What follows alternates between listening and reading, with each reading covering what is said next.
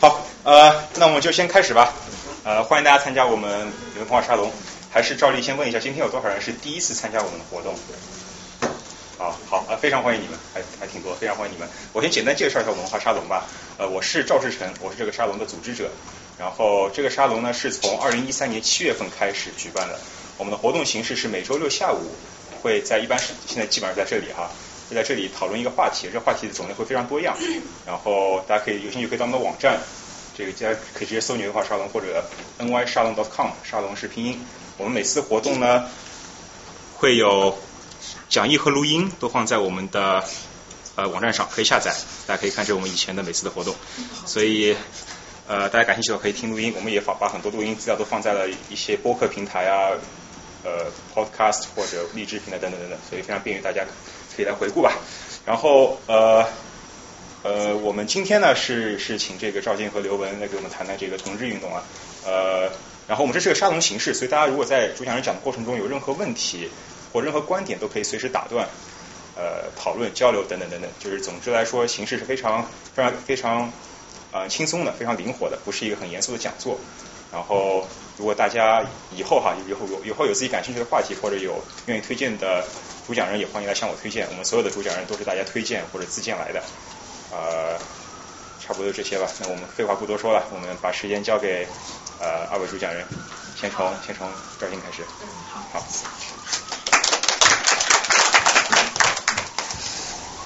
没有教我怎么回去。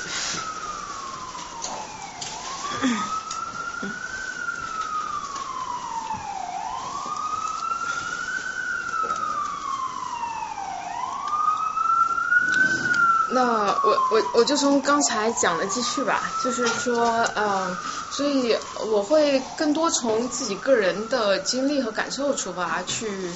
分享，呃，我知道的在近可能是十年到二十年，我知道的一些中国的就是一线的，就是同志的运动的这样一个状况。那我不是以专家的口吻，但我想大家今天来可能是想知道更多的信息，或者你们想建立直接或间接的联系，所以对一会儿我们嗯如果有交流的环节，也可以可以讲更多你们感兴趣的东西。嗯，好，那从这边我想我想我想我感兴趣问一下，大家知道 LGBT 是什么吗？那 LGBTQ 呢？也 OK 啊。Q 不太清楚。哦，那这位同学你要不要跟他解释一下是吗？呃，就是不不把自己的性向作为定义自己的一个标签了。嗯嗯，对，好啊，好在，是，所以一会儿呃刘文也会讲，他会讲很多就理论的部分。嗯，那你们第一次知道同志这个词是什么时候啊？这个概念还是对这个词和这个词，你对你这个词背后的概念。《红楼梦》就有讲这个，就隐晦的讲到这个这个。就你多大的时候你知道？十几岁吧。十几岁，可能。但是我接触的时候，我是在大学接触到真正的。大学。同志，对。那就是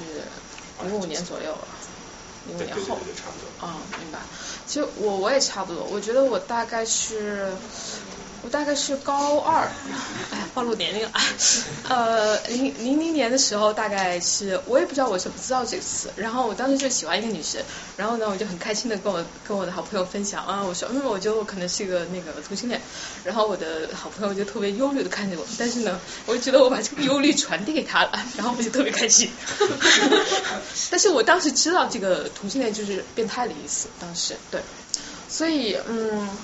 如果是这样子，我们就更难想象在之前是什么样状况了？那实际上在中国，就是从呃四九年到九十年代，其实同性恋是一个消失的状况。如果你想知道同性恋呢，你可以去精神病院去找，你可以去那个那个那个那个判刑的，就判流氓罪的地方去找，或者你要去他们可能那个特别是男同性恋，就他们你们可能知道一个电影叫《多空西宫》，就是讲说他们在公园里怎么样那个 party 吧。打个 party，然后他们就被抓起来了。所以呢，你基本上只能从这三个地方去找到同性恋。所以同性恋是消失的一个状态状态。女同性恋呢，就更是消失了。所以基本上我知道我很多同龄的，他们在小时候长大的时候，他们就说他们觉得自己是这个，他们觉得自己可能是这个世界上唯一的一个同性恋。所以，而且那个时候媒体也是，任何媒体和书籍是不去报道这个这个部分的。所以就更不知道这个相关的信息了，大家就活得非常苦逼啊。然后，问一下，嗯，所以四九年就刚建国一直到九零年之间，同性恋是可以被判刑的，是？是可以被判刑的。就只要有人指证说，对，他有什么证据呢？他发现你啊有男的行为啊，就像比如同居啊这种比较硬性的这种标准，他就会给你。对，没错。比方说，呃，比方说，呃，知道就是当时九几年的时候。就有个男的，他在建国饭店被抓起来了，为什么呢？因为他在那等他的性伴侣，然后可能有举报还是怎么样，他就当做流氓罪，说那个时候是流氓罪，是被抓起来的。他有一个专门的一个。他是属于沿袭清代。呃，同性恋的行为，同性恋在中国历史上是没有一个身份的，但是他是有这样性行为的。这个性行为在明清之后就变得特别严苛，可能这里的学者比我更懂。然后，所以他是以奸罪来去判刑的，类似于对，所以是判在流氓罪里面。对，所以，所以是这么一个情况。嗯，但是呢。就全世界就是比较保守的说，同性恋的比例是百分之三到五，所以中国差不多有六千万的同性恋，女同性恋差不多在一千万左右。然后当时大当时隐蔽的，然后是跟异性结婚的，所以这是一个背景吧。然后这个背景我们再来看，就是说这个从九十年代到现在，嗯，同性运动是怎么样自我探索起来的，嗯。所以我我我要先放一个视频，然后讲一下，因为嗯，我特别希望放一些当时的亲历者他们怎么去分享和感受那个那个时候状况，然后我再讲一些东西。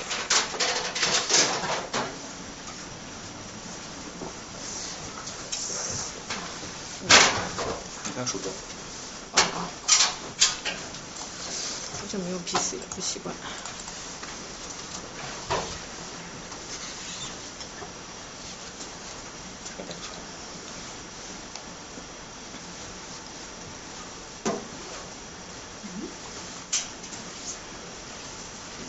是太大吗？就是可能就会卡。Hello，Hello，是左边那个。OK。啊，双击双击全屏。我放一部分，就是相关的部分，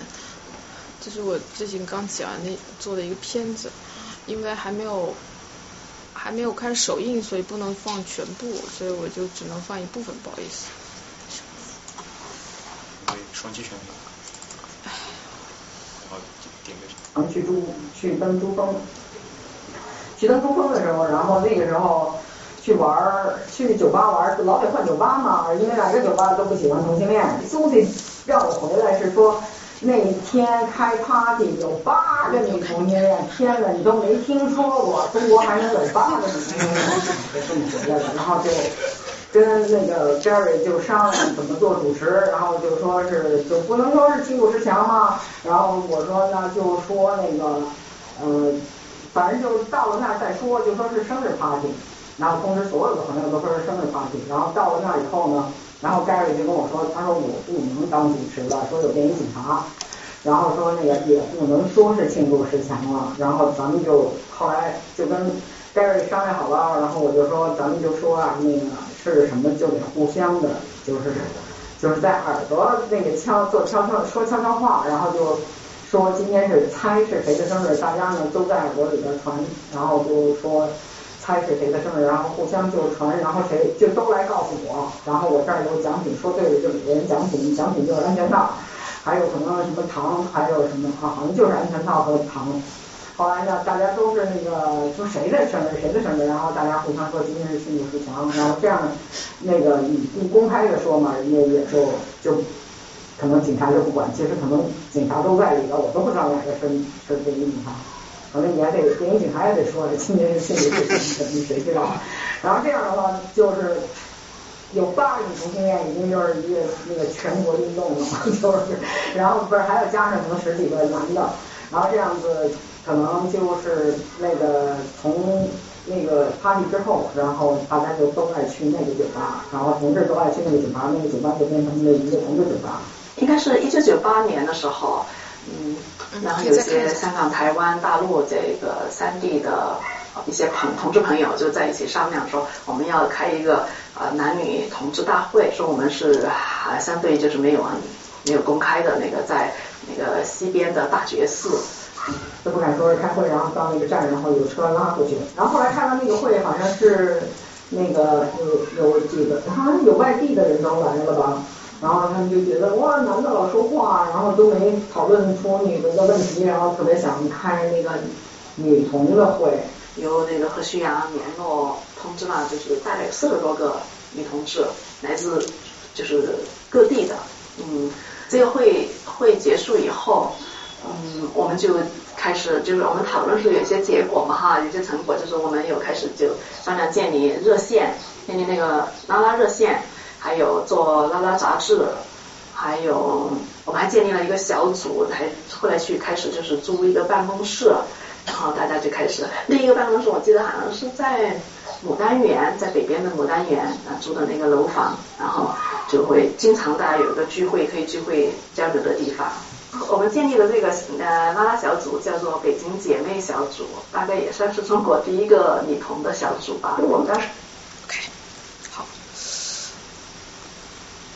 嗯，怎么玩？左边，这边，右下角，右下角。我这边看不见，哦哦，这边。对对。嗨。所以，就像你们刚才看到的，嗯，哦，行，这边看。所以当时是说，我刚才之前讲过，说因为同性恋是精神病或者是流氓罪，所以大家是不提这个词的。就我肯定不会说我是，我说我是不就抓起来了嘛？但是大家就是以这种方式方式就开始就交流，就是开始探讨。那么在这个时候，就刚才大家讲到说，嗯。就是男女同性恋，他们在一起就是庆祝十强活动。十强活动要解释吗？十强要解释一下。刘文，几几年？嗯，十强活动就是那时候六零年代的时候，我们知道美国有非常多的嗯民主活动跟呃黑人解放运动，那同志的性别的运动也是其中一项。那在一九六九年。嗯，在纽约的那个 West Village，其实那个 bar 现在还在叫 Stonewall。嗯，对，然后在那边就是发生了就是一连串的跟警察对峙的暴动。整个整个整个暴动进行大概三天之久，然后警察来镇压，就是在里面 hand out 了一些同志朋友画信，嗯，drag king、drag drag queen 等等，就是不同装扮的呃同志族群的人。然后后来他们就把这件事情当做是。就是一个同志运动的一个 landmark，这样。好，谢谢。对，所以是对，所以大嗯，大家就男女同性恋，然后聚集在一起，想要去庆祝，就同志，以大家开始谈同志了，开始谈就说我是同志，然后去分享这样的一个活动。然后女同志，因为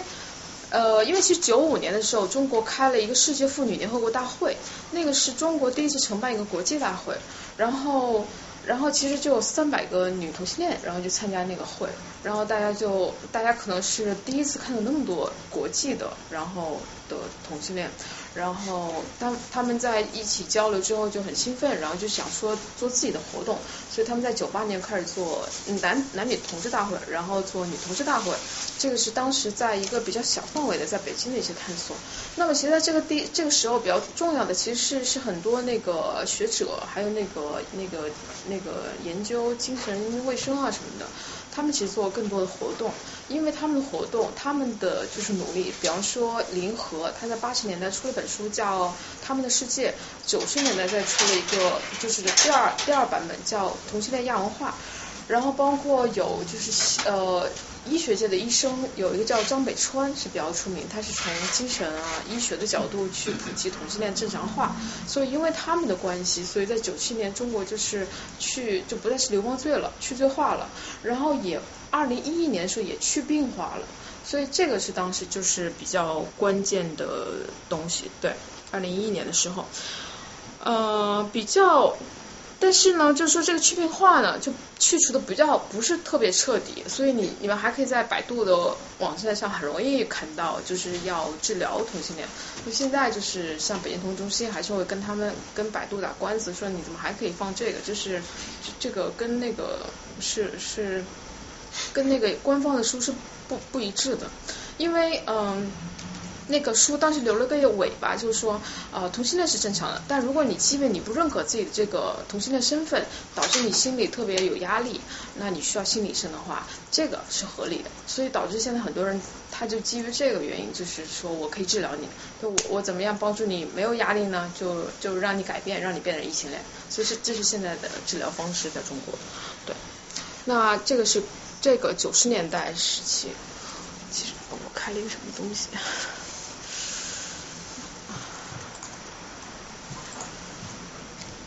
好，那我们讲二十二零年年代这个时候，我先我先抽象的讲一下这种 timeline，然后我再讲一些我对刚才忘记介绍。第二部分再讲一些呃我所在机构我们做的一些事情，这样从具体的角度去谈是怎么做的。现在先有一个框架吧。所以二零零零年的时候，就说大家都知道那时候开始有网络了。像我那个上大学就常常 泡在那个那个拉拉的网站上，然后也是通过网络，然后就是让同志可以自己就是建立自己的网站，然后通过互相的分享，然后一些资讯啊，然后帮助大家互相认同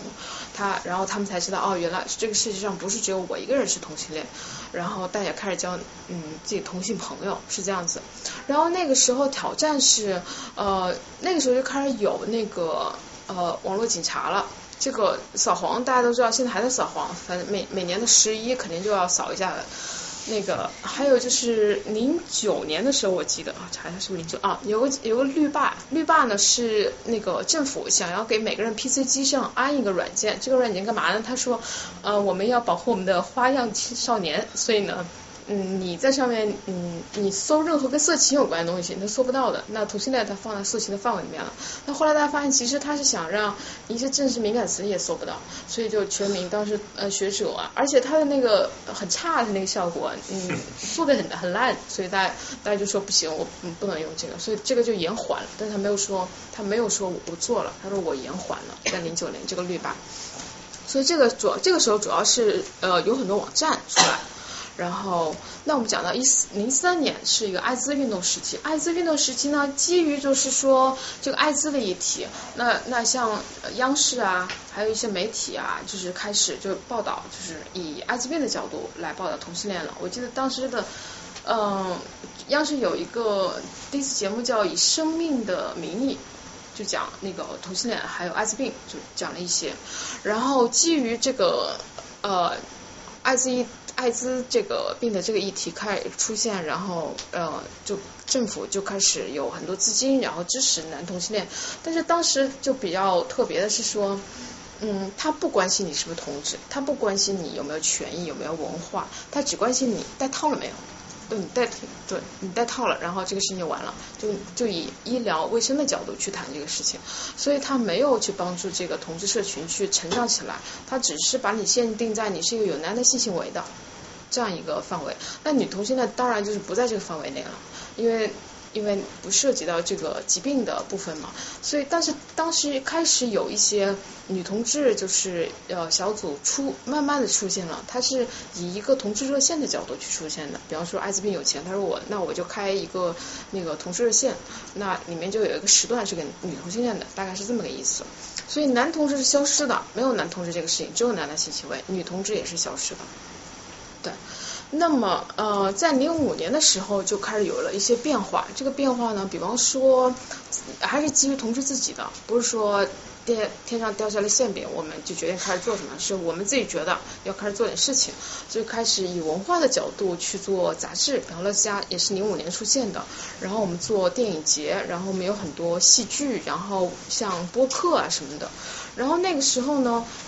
以前我们都是天天在网上，对不对？我们最多也就约个那个网友见面什么的。那这个时候我们就想说，我们要不要那个我们要呃做一个沙龙啊？我们可以就是说互相的见面啊、分享啊，所以就有了一些小组，相当于像一个社群的这样一个建设的过过程。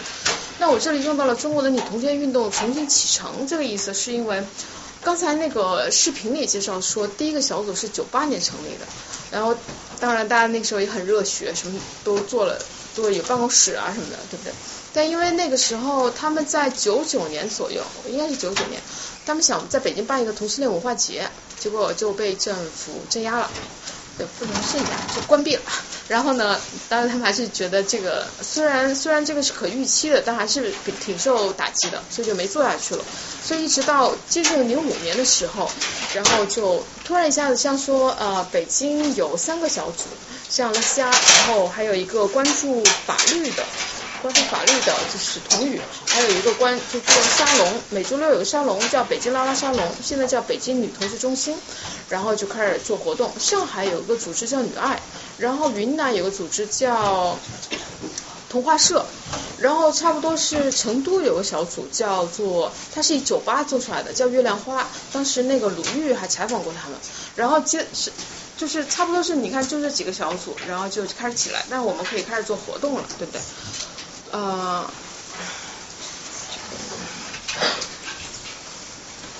所以对，嗯，然后呢，在零九年的时候，就说，嗯，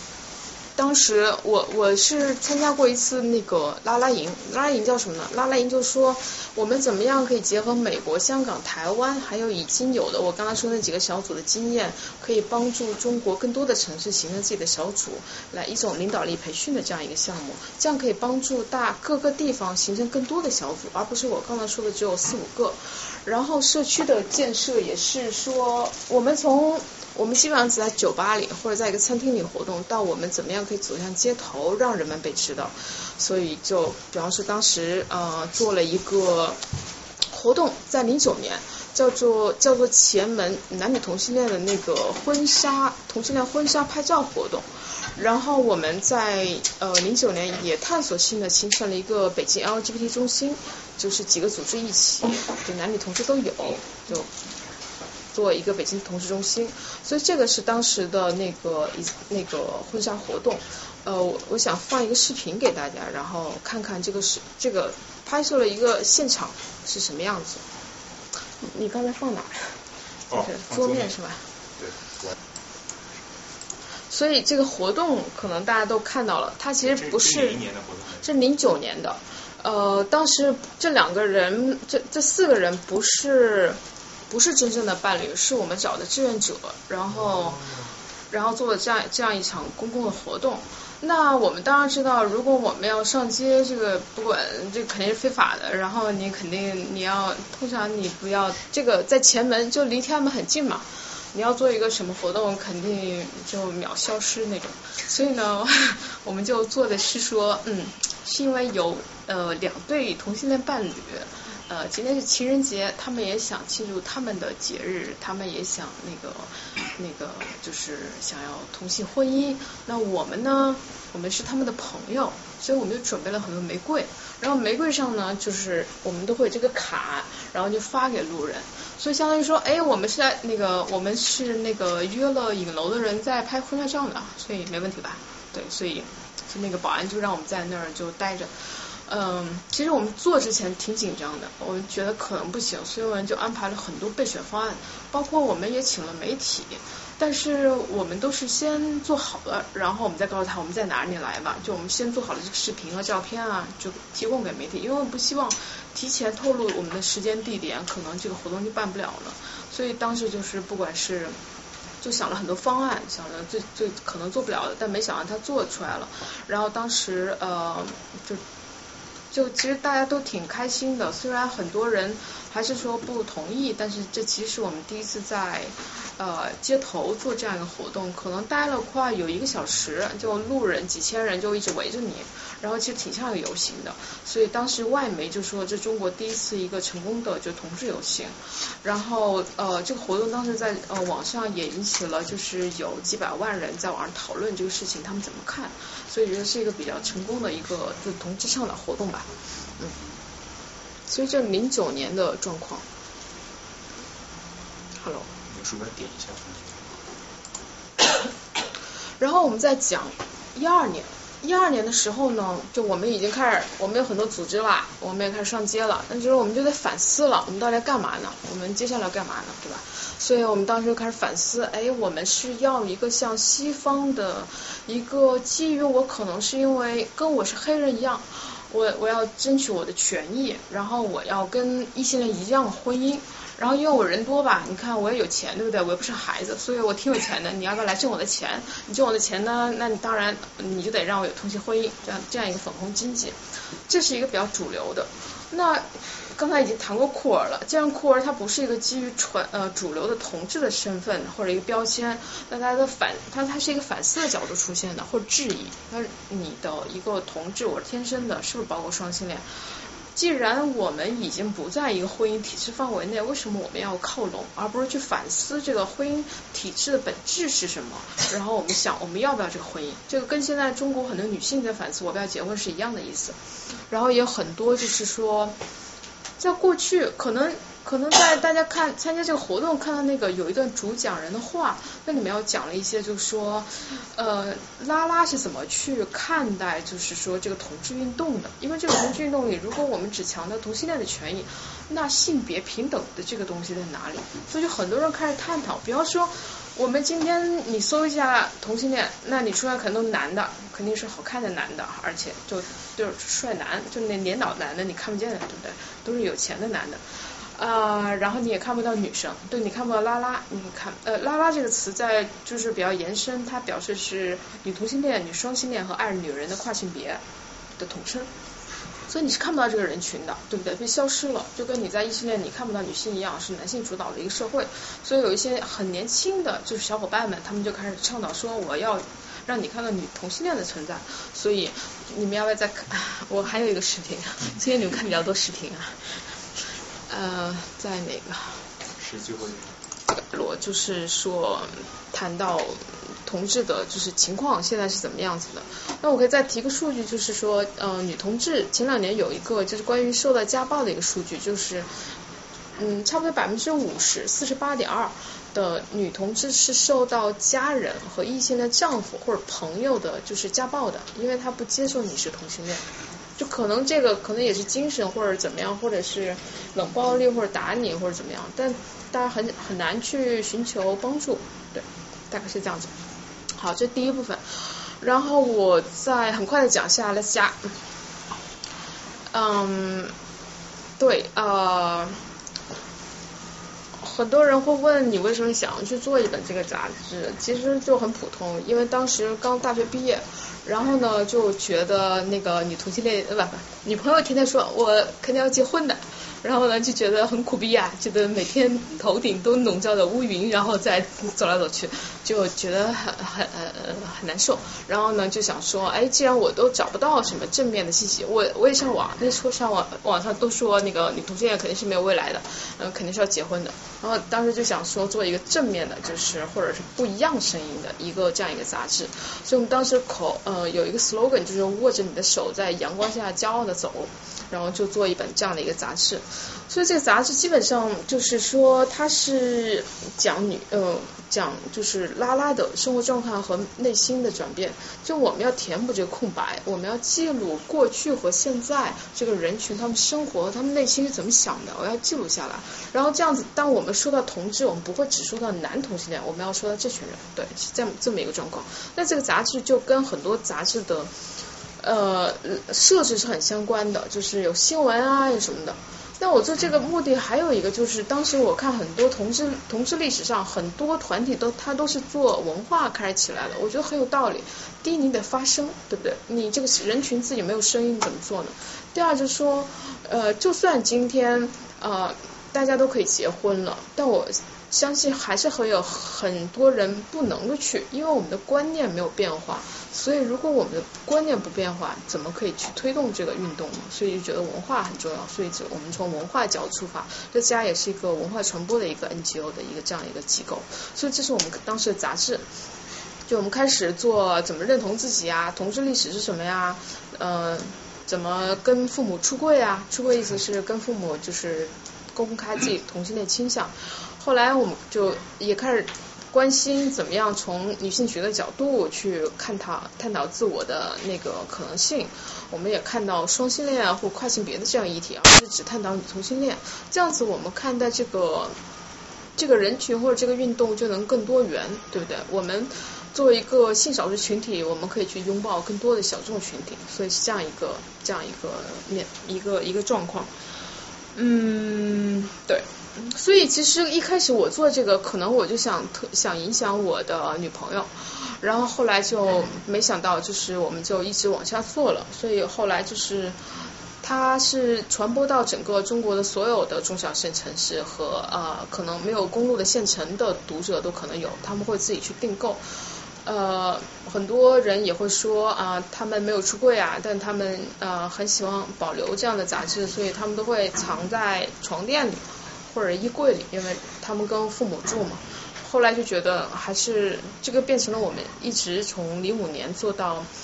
一三年，我们最近改不做纸质了，做成一个就是用微信的方式去做了，所以是相当于是我们做这个事情动力吧，就在这儿，对，就变成了一个沟通交流，对。然后后来我们也想说，除了做杂志还能做什么呢？就是更多的去发声。然后我们就做了一口述史，就是教，就既然我们的身份，我当时类似家的很多志愿者都是媒体人，然后我们就联系台湾的、香港的做口述的，然后就是想说让各个地方去分享自己的活动。比方说这个，这是云南，云南他又分享了一个，他们做当地的口述，他们就分享。他们有一对呃拉拉伴侣，他们已经有七十岁了，然后他们怎么样在一起的？这样就很很就可以让很很多拉拉更加的去认同自己，对。然后我们最近做了一本电子书，呃，在豆瓣上大家可以去看，就是它是一用一种搞笑的方式去讲，在中国有女同性恋记录历史以来的所有的这些文字的片段，就是就是他在讲什么，对，这么一本书。然后我们做这个原因还有一个是因为在零九年的时候，那个广电总局就发了一个审查，说但凡有同性恋的任何情节和人物，在中国都是不可以上映的，包括纸质也是要限制性出版的。所以这个这个也是我们当时嗯，作为一个略愤愤怒的伪文艺青年，就想说一定要挑战这个，所以就做嗯，我们之后就做这个，这是零八年我们做的一个放映会。呃，我们做了一个，就是说，既然《乐斯家》是一个特别地下的杂志，我们也要搜集所有地下的拉拉的电影，然后我们在北京的一个河边的酒吧里放，我们放了两天，然后来了呃六百人，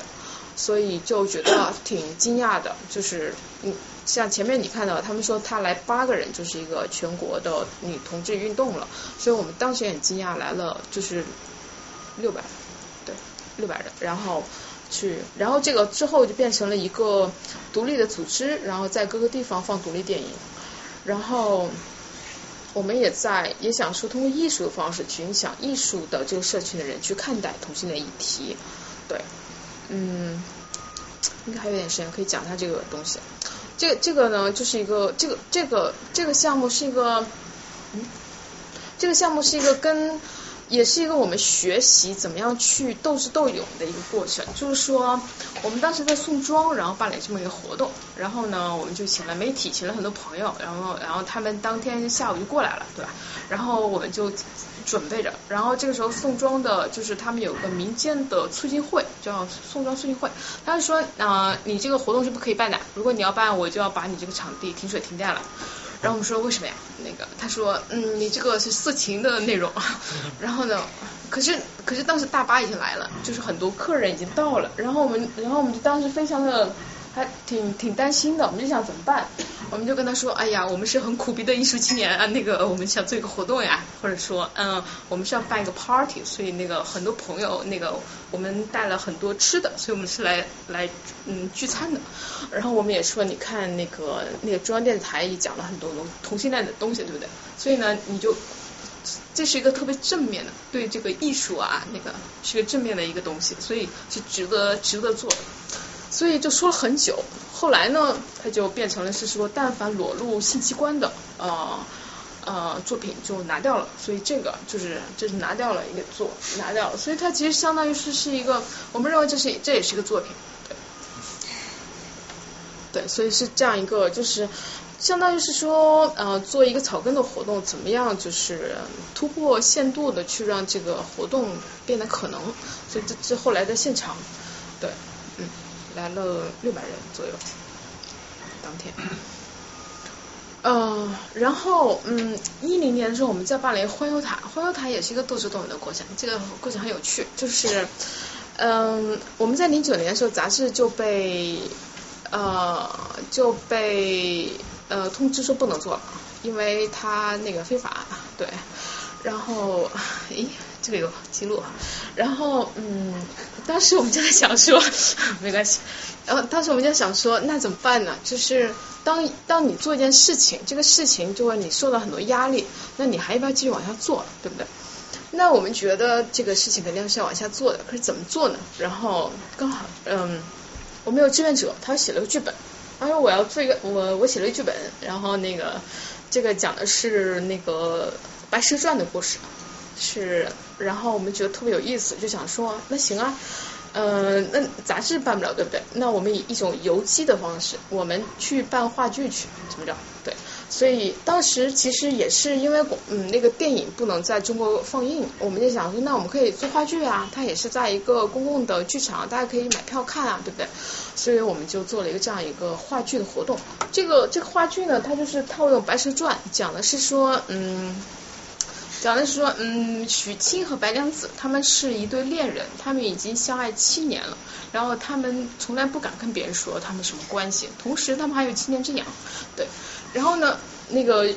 白蛇有个妹妹，对不对？小青，小青呢，呃，可能是跟我们的八五后、九零后的性格比较接近，就比较勇敢。他就喜欢上了一个呃歌手，嗯，因为那个时候李宇春很红，我们就设了一歌手，然后就说，嗯。他就要，他就要，他就说跟他姐姐说，我那个喜欢上了一个女孩，我要跟她在一块儿。他那他姐姐肯定就是像很多七零后、八零后的那个拉拉的心态，就是你不要走这条路啊，这条路特别惨啊，不要走。然后这么个过去。那这个故事的冲突点是在于他们的父母，他们的妈，他们的父亲，就是当然就是是是那个法海，他是反对的。那个法海影射的是那个孙海英，因为那时候孙海英就老在电视上说那个。同性恋是道德问题，是谈都不能谈的。于是呢，我就设置在这，然后他正在他正在电视里说谈都不能谈，一回来他就面对自己的女儿是同性恋这样一个过程，有点有点那个情感剧加就是嗯闹剧吧。然后我们就想说，通过用一个嗯，通过用一个大家都呃非常熟悉的一个故事来去套用，让大家去理解中国的真实同性恋是怎么样一个情况。这么一个这么一个话剧，对，然后嗯，然后当时呃，据说是在中国的九个剧场是除了印道独白，就是另外就是另外一个比较火就最火的话剧，对，嗯，其实我做这个话剧也其实像做那个展览一样，会担心会被叫停，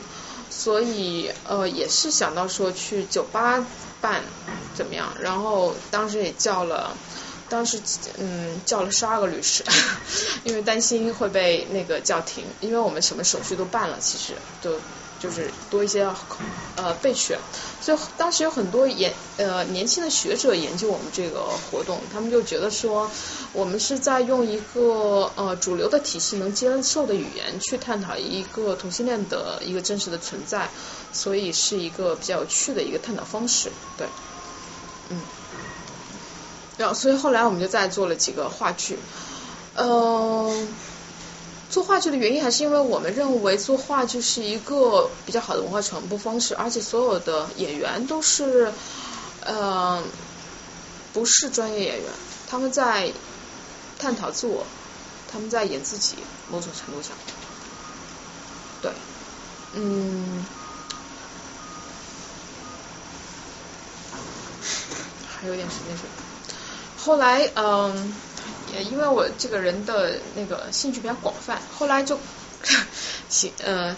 在美国有个组织叫 GLAD，不知道大家知不知道？就是它是就监测美国的，比方说电视啊、美剧啊，是不是客观的报道了同性恋，是不是让美剧有一定的比例是一定要有同性恋角色存在的？如果你没有这个角色，我就告你，因为你你忽略多元性，所以是这么样一个组织。那其实我们是在做一个类似的事情。我在一一年、一二年的时候就特别感兴趣，怎么样作为一个媒体人，因为我的工作是媒体，怎么样去影响媒体的一个报道。所以我做了一个这个手册，叫 LGBT 媒体报道建议手手册，同性恋 A B C 啊，还有关于国内国际的是怎么去报道一些用词啊什么的，去做这么一个活动。嗯，然后也做了。也做了另外一个手册，这个是我来 NY 呃来纽约之前做的，就是怎么样教这个社群自己去跟媒体建立关系，或者用微博啊什么的去做，而不是指望媒体自己过来，所以是有点像是就是教大家怎么用社交媒体去就是做是呃发声的一个这样活动，包括做这个分享过来，所以嗯。所以从我自己的我自己感兴趣的点，就我有讲过，我是喜欢做文化传播，然后用文化传播去聚集社群，然后去推动呃草根的草根的嗯去推动草根的社会运动，因为因为我觉得嗯第一在我看来我之前做的这么这些行动，其实我都是想更了解我自己呃嗯。做拉拉的活动是一个我比较关心探讨的方式，然后我也觉得呃做这个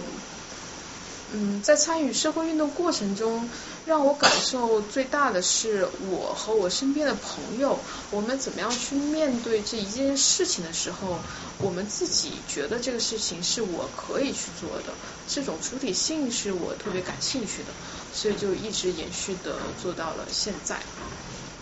嗯，大概是这样。嗯，好，谢谢。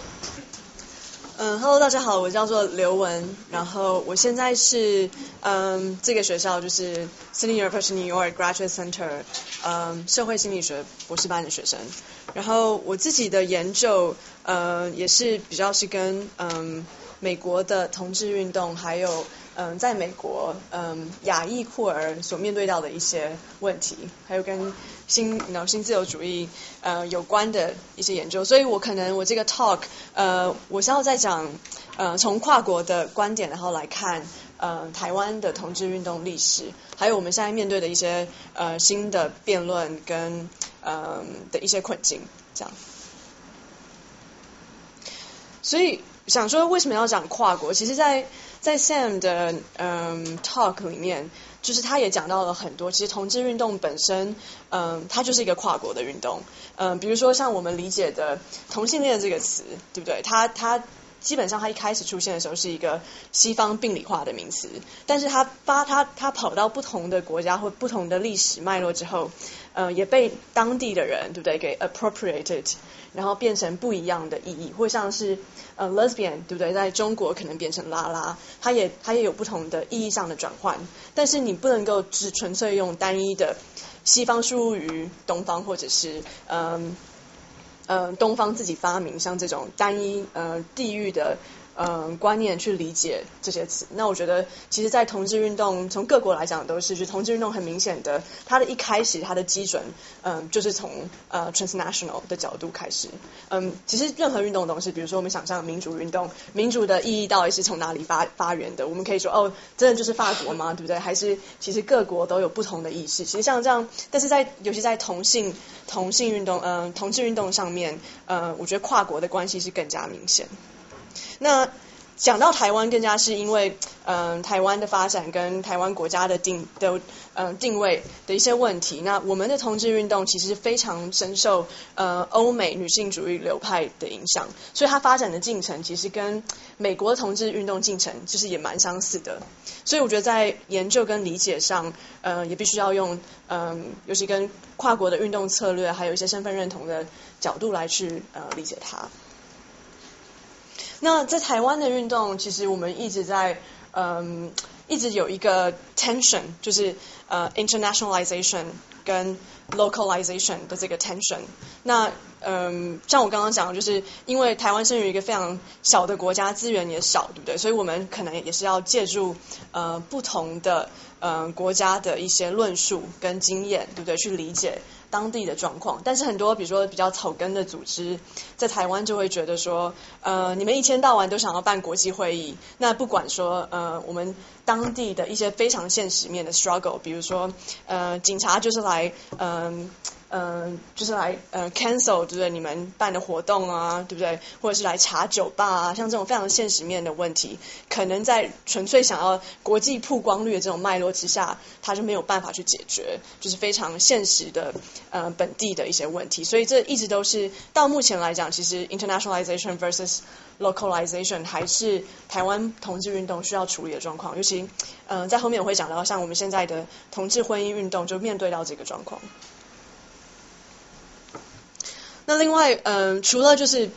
嗯，要在放放在跨国的关系去理解，呃，同志运动，嗯，同志运动其实它也不是一个独立发展的运动嘛，不是说突然就是有一群同志想要争取权益，他们就出现了，而是当然是跟整个社会的脉动有关。比如说像我刚刚讲到，嗯，美国的十强运动就是就是一个例子，对不对？就是它是在一个非常多不同形态民主运动旺盛的时候，同志通常就会它变成一个新的主体而出来。那就像在台在台湾的状况，其实也是一样的。嗯，那另外的就是我的这个 talk 可能因为我自己是学嗯性别研究，那库尔理论这个大概从九零后开始出现的一个新的嗯，比如说借着很多 post structuralism、post modernism 开始出现的嗯，对于嗯对于本质论的一个 critique。对于身份认同的 critique，呃，出现在学术界。那它的出现在同志运动就是呃批判，比如说像像我们会讲什么同性恋的正点化，就是我们只想要看到阳光、健康、没有艾滋病、有钱的中产阶级同志，或是我们只想要看到某这一群同志被纳入国家体系，对不对？那同库尔理论就会 argue 说，嗯，这样的脉络之下呢，你其实就是去忽略了，其实性少数是非常多样的，对不对？比如说性工作者也是一个性少数，比如说像台湾目前，呃，比如说东南亚外景新娘，他们也是一个性少数。那如果你单纯强调同志认同的问题的话，你就会忽略这些其实可以串联在一起的性少数的一个运动。所以我想想从一九八零年就是台湾同志运动比较开始出现，真的就是在比较 visible 的年代开始讲，因为那时候，嗯、呃，不知道大家熟不熟悉，就是一九八七年，嗯、台湾嗯、戒严令取消嘛，就是在蒋经国国民党的呃统治之下，因为一些国际的压力，呃，还有其实国内本身呃出现很多呃对于国民党的一些呃。呃，挑战等等，他被迫就是也要开放，让言论自由这些呃党外的活动，嗯，就是合法化。所以一九八七年代那时候有许多的嗯呃党外的运动开始，那有不同方面，像是呃环保运动啊、原住民运动啊，包含同志运动，都开始出现在街上。那那时候也有非常多旺盛的，就是地下文化、地下杂志啊这些呃想要去挑战。呃，台就是台湾，就是国民党统治下主流价值的这些思想也开始出现。那当时的同性同性恋这个词，在台湾的嗯、公众场的状态之下，他还是一个等于性罪犯，就可能像刚刚 Sam 讲的，就同性恋就马上直接想到艾滋病，那就想到你就是性犯罪，对不对？你就是呃有一些非常不恰当的性行为等等的，就是一个一个嗯、必须被呃从主流社会排除的一个族群。那因为一九八零年代，其实从国际的观点来讲，对，那时候也是全球的艾滋危机嘛。那美国也有非常多针对于就是艾滋感染者的一些运动。那因为这些全球艾滋的危机，呃。其实很 ironic，对不对？它让同性恋这这个词，呃，在所有公众场合出现，但它出现的方式是一个比较是一个就是 criminalized，对不对？一个 pathologized 的一个状况。呃，像我刚刚讲的，就是呃，当时就是除了呃全球艾滋病这个问题，那还有加上台湾解解严后的民主运动，其实都都促成了让同志运动变成一个 visible 一个 identity 的一个同的一个运动基础。那在那时候，我们看到许多，比如说文化开始出现，像大家应该听过镊子啊，白先勇，嗯，就是它是一个呃非常非常重要华人同志文学中的呃巨作，对？那其实后来呃一九八五年、一九八九年那时候呃也被国际 pick up，对？然后开始翻译成呃范文跟英文。可其实念子本身它处理的素材就是一个跨国的现象，它就是在讲说呃比如说嗯。可能华人身份的同志，对不对？在纽约发生的一些状况，他所以他有讲到一些比较是跟 diaspora 有关，而不是纯粹在一个比如说台湾这个地方的状况，而是本来就是一个嗯同志的情欲跟跨国现象。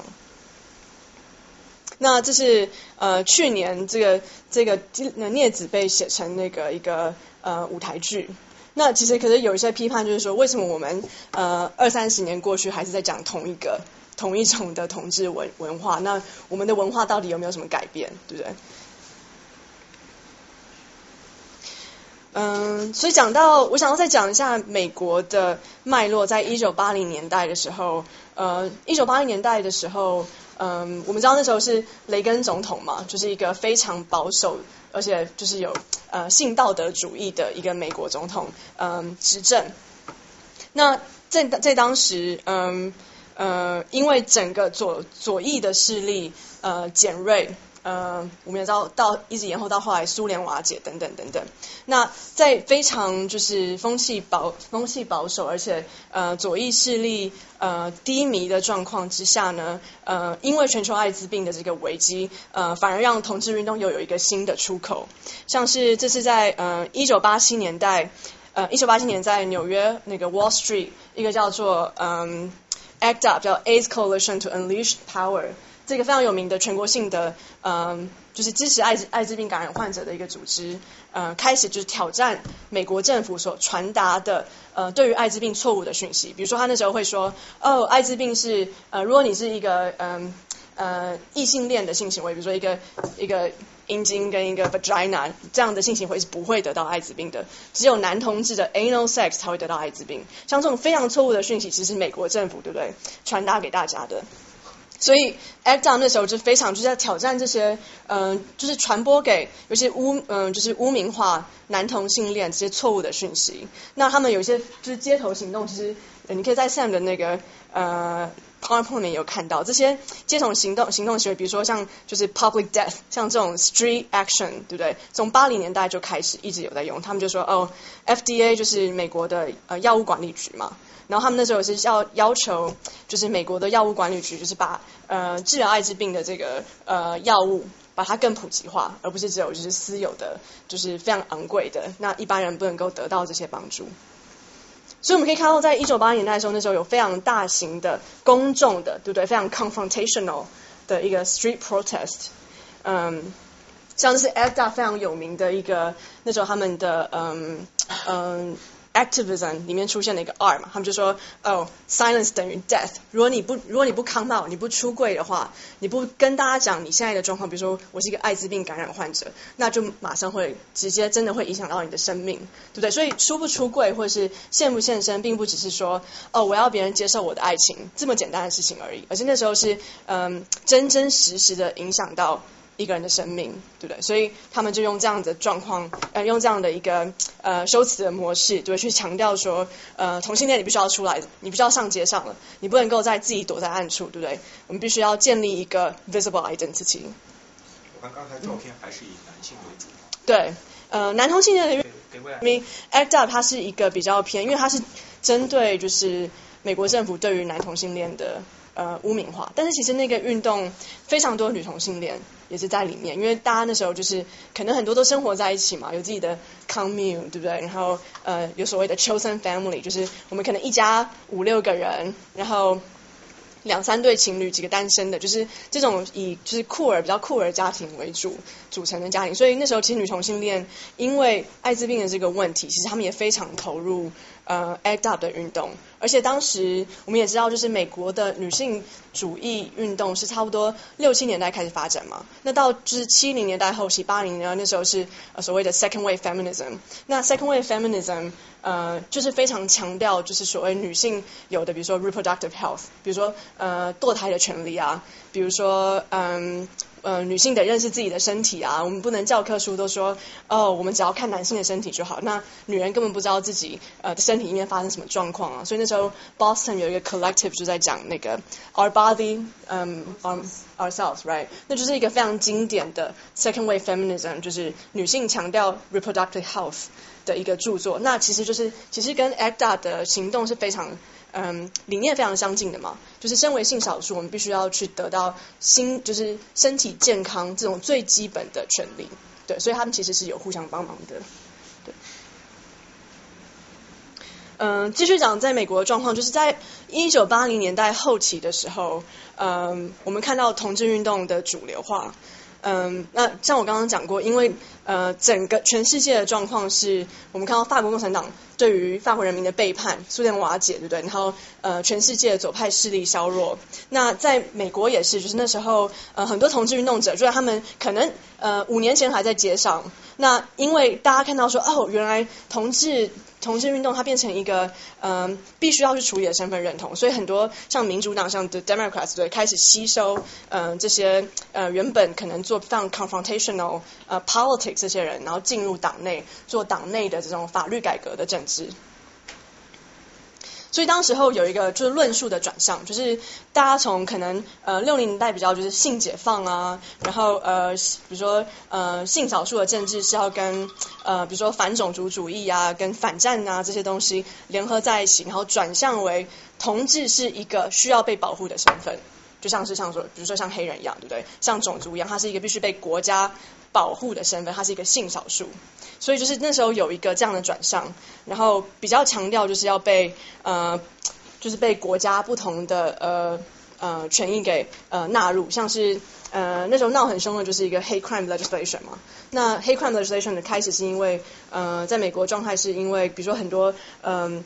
嗯种族少数对不对？会被。会被因为因为他们的 skin color 被歧视，那那时候就是美国就发展了一个叫 hate crime 的这个这个这个法律，就说如果你今天你今天就是因为种族的仇恨杀害一个人，他的刑法对不对是比你只是随便杀害一个人还是要高的，这是一个非常就是在一个民主社会下必须被保障的事情。那他们就在争取要进入对不对，要要把 sexual orientation 变成一个。比如说是黑块可以保护的呃这个东西，那还有另外大家知道就比如说同志婚姻也是一个比如说进入国家体系内的一个呃运动，那还有其他像是嗯要 Don't Ask Don't Tell 这个法律就是那时候克林顿总统其实是限制嗯比如说同志人如果你在军队中对不对？你不能够呃 come out 你是同志这件事情我们就假装你在那边可是我们不想要知道，那他们就是去 challenge 像这样的法律。那我觉得像其实像这样的论述，就是由同志性少数的论述，呃，就同志是一个需要被保障权益的一个族群。其实呃，二两千年后就是非常呃影响到了我们目前所谓的多元成家立法运动，就是同其中带嗯包含了同志婚姻的这个争取。哦，这是是 Human Rights Campaign，你们可以看到它，呃，就是它美国大概大概是。或是全世界最有钱的一个嗯 gay organization，那他们就是非常强调呃当时就是同志婚姻的推动啊，还有这些所谓比较是比如说是嗯国家体制内的这样让同志进入保护的这个运动。那九零年代，我们看到就是呃，第一个是政治的主流化之后，那同志运动也进入了市场。那那时候九零年代那时候非常就是风行就所谓的 gay market，就是我们知道他们是一个族群了，所以我们身为市场机制，我们要怎么去就是向他们赚钱呢？对不对？那那时候就是《华尔街日报》出来就说，哦，其实男同志是一个怎么样？是一个 dream market，因为他们是 double income no kids，对不对？所以他们有那么多 disposable income，他们可以去买 fancy car，可以去 travel，对不对？可以去每天去酒吧，可以买房子。那我们应该要就是赚他们的钱。那这就是所谓的粉红经济嘛。那现在可能在中国很红。呃，可是这是错误的，这是一个 myth，right？因为那时候许多的研究都发现，其实你真正看，我们都会觉得哦，同志好像就是很 fancy，对不对？他们就是有呃，就是非常就是嗯高中产阶级的 lifestyle。可其实你真的去看，呃，真的去做就就是比较大型的 survey 研究，我们知道，其实，在 poverty，对不对？在 poverty 呃 below poverty line 的，还是比如说同居的男女同志，对不对？他们相对来讲经济上。还是比较弱势。呃，如果你要在讲同志族群里面的落差的话，对不对？女同志 couple 他们的经济状况其实又比男同志还要差。因为第一个是我们知道，其实在美国还是一样，对不对？因为女性的呃呃收入。还是好像多少钱？比如说一比零点八三之类，同样的教育，同样的工作，女性的钱就是还是比较少嘛。所以，那如果你是两个女性在一起，那其实基本上你你们的 household 收入还是偏低的。所以这是一个 myth。嗯，因为他有解释为什么说，嗯，异性恋他的收入会比同居的男同志的会要，因为生孩子呀，钱要养孩子。有道理。因为他是在。就是收入啊，收入它在消费能力，消费能力。假设收入是一样，但是异性恋要花在养孩子上，特别像这个指标是。对，所以这个指标其实这个指标是在讲说，呃，我们在看 poverty 就好，我们不看 average，我们看谁在 below poverty line，对不对？所以在 below poverty line 的人，那异性比较少。对，异性比较少，同同居的同性情侣是多的，对。这最后一个数字百分之十六。嗯。哦，这是同居，他这是说，呃，除了同居男女同之外，比如说有条件甚至可以同居的人，那我们当然还是看到另外一个族群是更低的，是呃，可能是年纪比较小，然后就开始同居的异性恋。那当然这个族群可能又跟比如说同居男女同志分开来，对。那这个这个 data 其实是说是同居男同事他们的这样子家庭的收入要低于。呃，同呃异性恋家庭，应该说他们呃有更大的 percentage 是在 poverty，对。那有解释说是因为什么原因？这个这个数据，嗯，你可以去找原本的呃 reference，可是基本上他他这个只是在讲说，如果我们真的看谁在 poverty 呃 level，因为我们可以看，如果你真的看最有最有钱的人，那我相信有一些同志也是挤进去那些对不对？最最最高收入的嗯的的 bracket，对不对？可是我们真的看，就是谁是。嗯，the poor，谁是 the working class？那其实同志在这里面占很多的嗯百分比。我想他这样 argue 只是这一件事情，就是我们对于就是每一个同志都一定是中高产阶级是一个错误的印象。对，那我这个这个这一个数据它本身没有就是特别强调是什么样的 factor。对，那当然不同的嗯后面还有不同的研究，就是尤其是一个叫嗯 Lee b a s h e r 的一个嗯。就是性别的呃，economist，他有做一些不同的 factor 分析。那我们可以等下再聊那件事情，对。嗯，anyway，所以我们我们其实，在主流的 media，我们可以看到这些，比如说 target 同志，对不对？target 同志的一些广告嘛，像 Pride，我们可以看到啤酒啊，对不对？然后什么呃，absolute vodka，absolute pride，对不对？那还有另外一个很有趣，也是就是被呃酷儿理论家 critique，就是所谓的 gay tourism，就是他们会想说，就要求我说哦，你们这些呃没有小孩的男同志，对不对？你们可以花钱去各个地方 travel 啊，那我们也会帮你找到最不恐同的国家，所以你们可以放心的，对不对？跟你们男男朋友度假。最近最近呃有一个 dating 的对。送十对同志伴侣去一线会友的假期，对，做这样一个消费。大南对，美国呀，河南啊。嗯。不过想想，就是对不对？我我能我能发出来。想大家想去结婚吗？嗯，不过这就产生另外另外一个问题嘛，就是嗯，在这样的粉红经济之下，对不对？那有很多第三世界国家被就是被呃 construct 成哦，你就是一个会就是打开双手迎接对不对？西方同志财产呢，或者是嗯，你就是一个呃，就是他他意思说。为什么我这些地方会变成 destination？比如像呃以色列好了，对不对？以色列是身处在一个就是中东的环境，那中东是被美国的论述被被 construct 一个非常恐同的地方嘛？那在这样的地方，我们才能够说哦，有一个同志的 heaven。那所以同志的 heaven 基本上也是建立在把这些其他第三世界国家当做就是一定是恐同的状况之下，才能够有所谓 gay heaven 这种 idea。所以它其实是一个非常呃非常 contradictory 的一个 construction。那在以色列又更加复杂，因为对不对？因为我们知道呃现在以色列跟巴勒斯坦的一些问题，还有美国政府就在嗯以色列本身他们他所 invest 的一些军火等等。那以色列很很多人就想说，以色列其实为了要把自己对不对当做是一个非常同志友善的国家，他们 allow 就是 same sex marriage 嘛，他们要把自己当做是一个非常就是呃对于呃 gay rights 友善的国家，然后来让大家忽视他们现在正在对于巴勒斯坦进攻做殖民这件事情。所以就是同志权益被当成是一个，就是一个象征的自由跟平等，可其实整个国家状况并不是这样。所以这是有非常多，就非常多论述在讨论这些呃同就是粉红经济所造成的一些问题。那 OK，就是我不知道大家知不知道这些呃。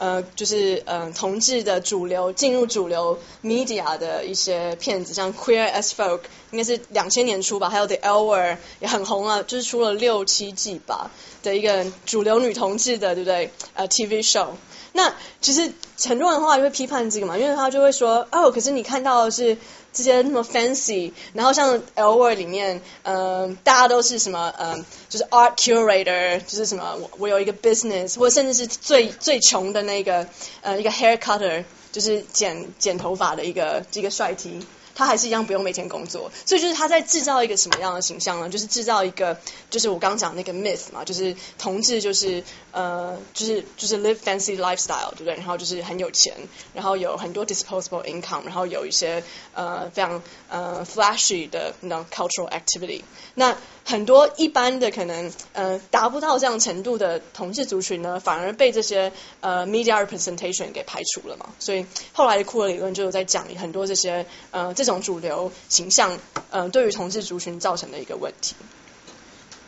OK，那回到台湾，反观台湾，我们知道，所以一九九零年代之后，同志的主流化，不管是进入政治体系，进入文化体系，那在台湾也是，就是当时候一九九零，我们看到大量的同志文化生产，就是九零年代在台湾是一个非常有趣的时候，就突然大家都在写同志文学，就同志文学 now become a thing，right？It's a fashionable thing，嗯。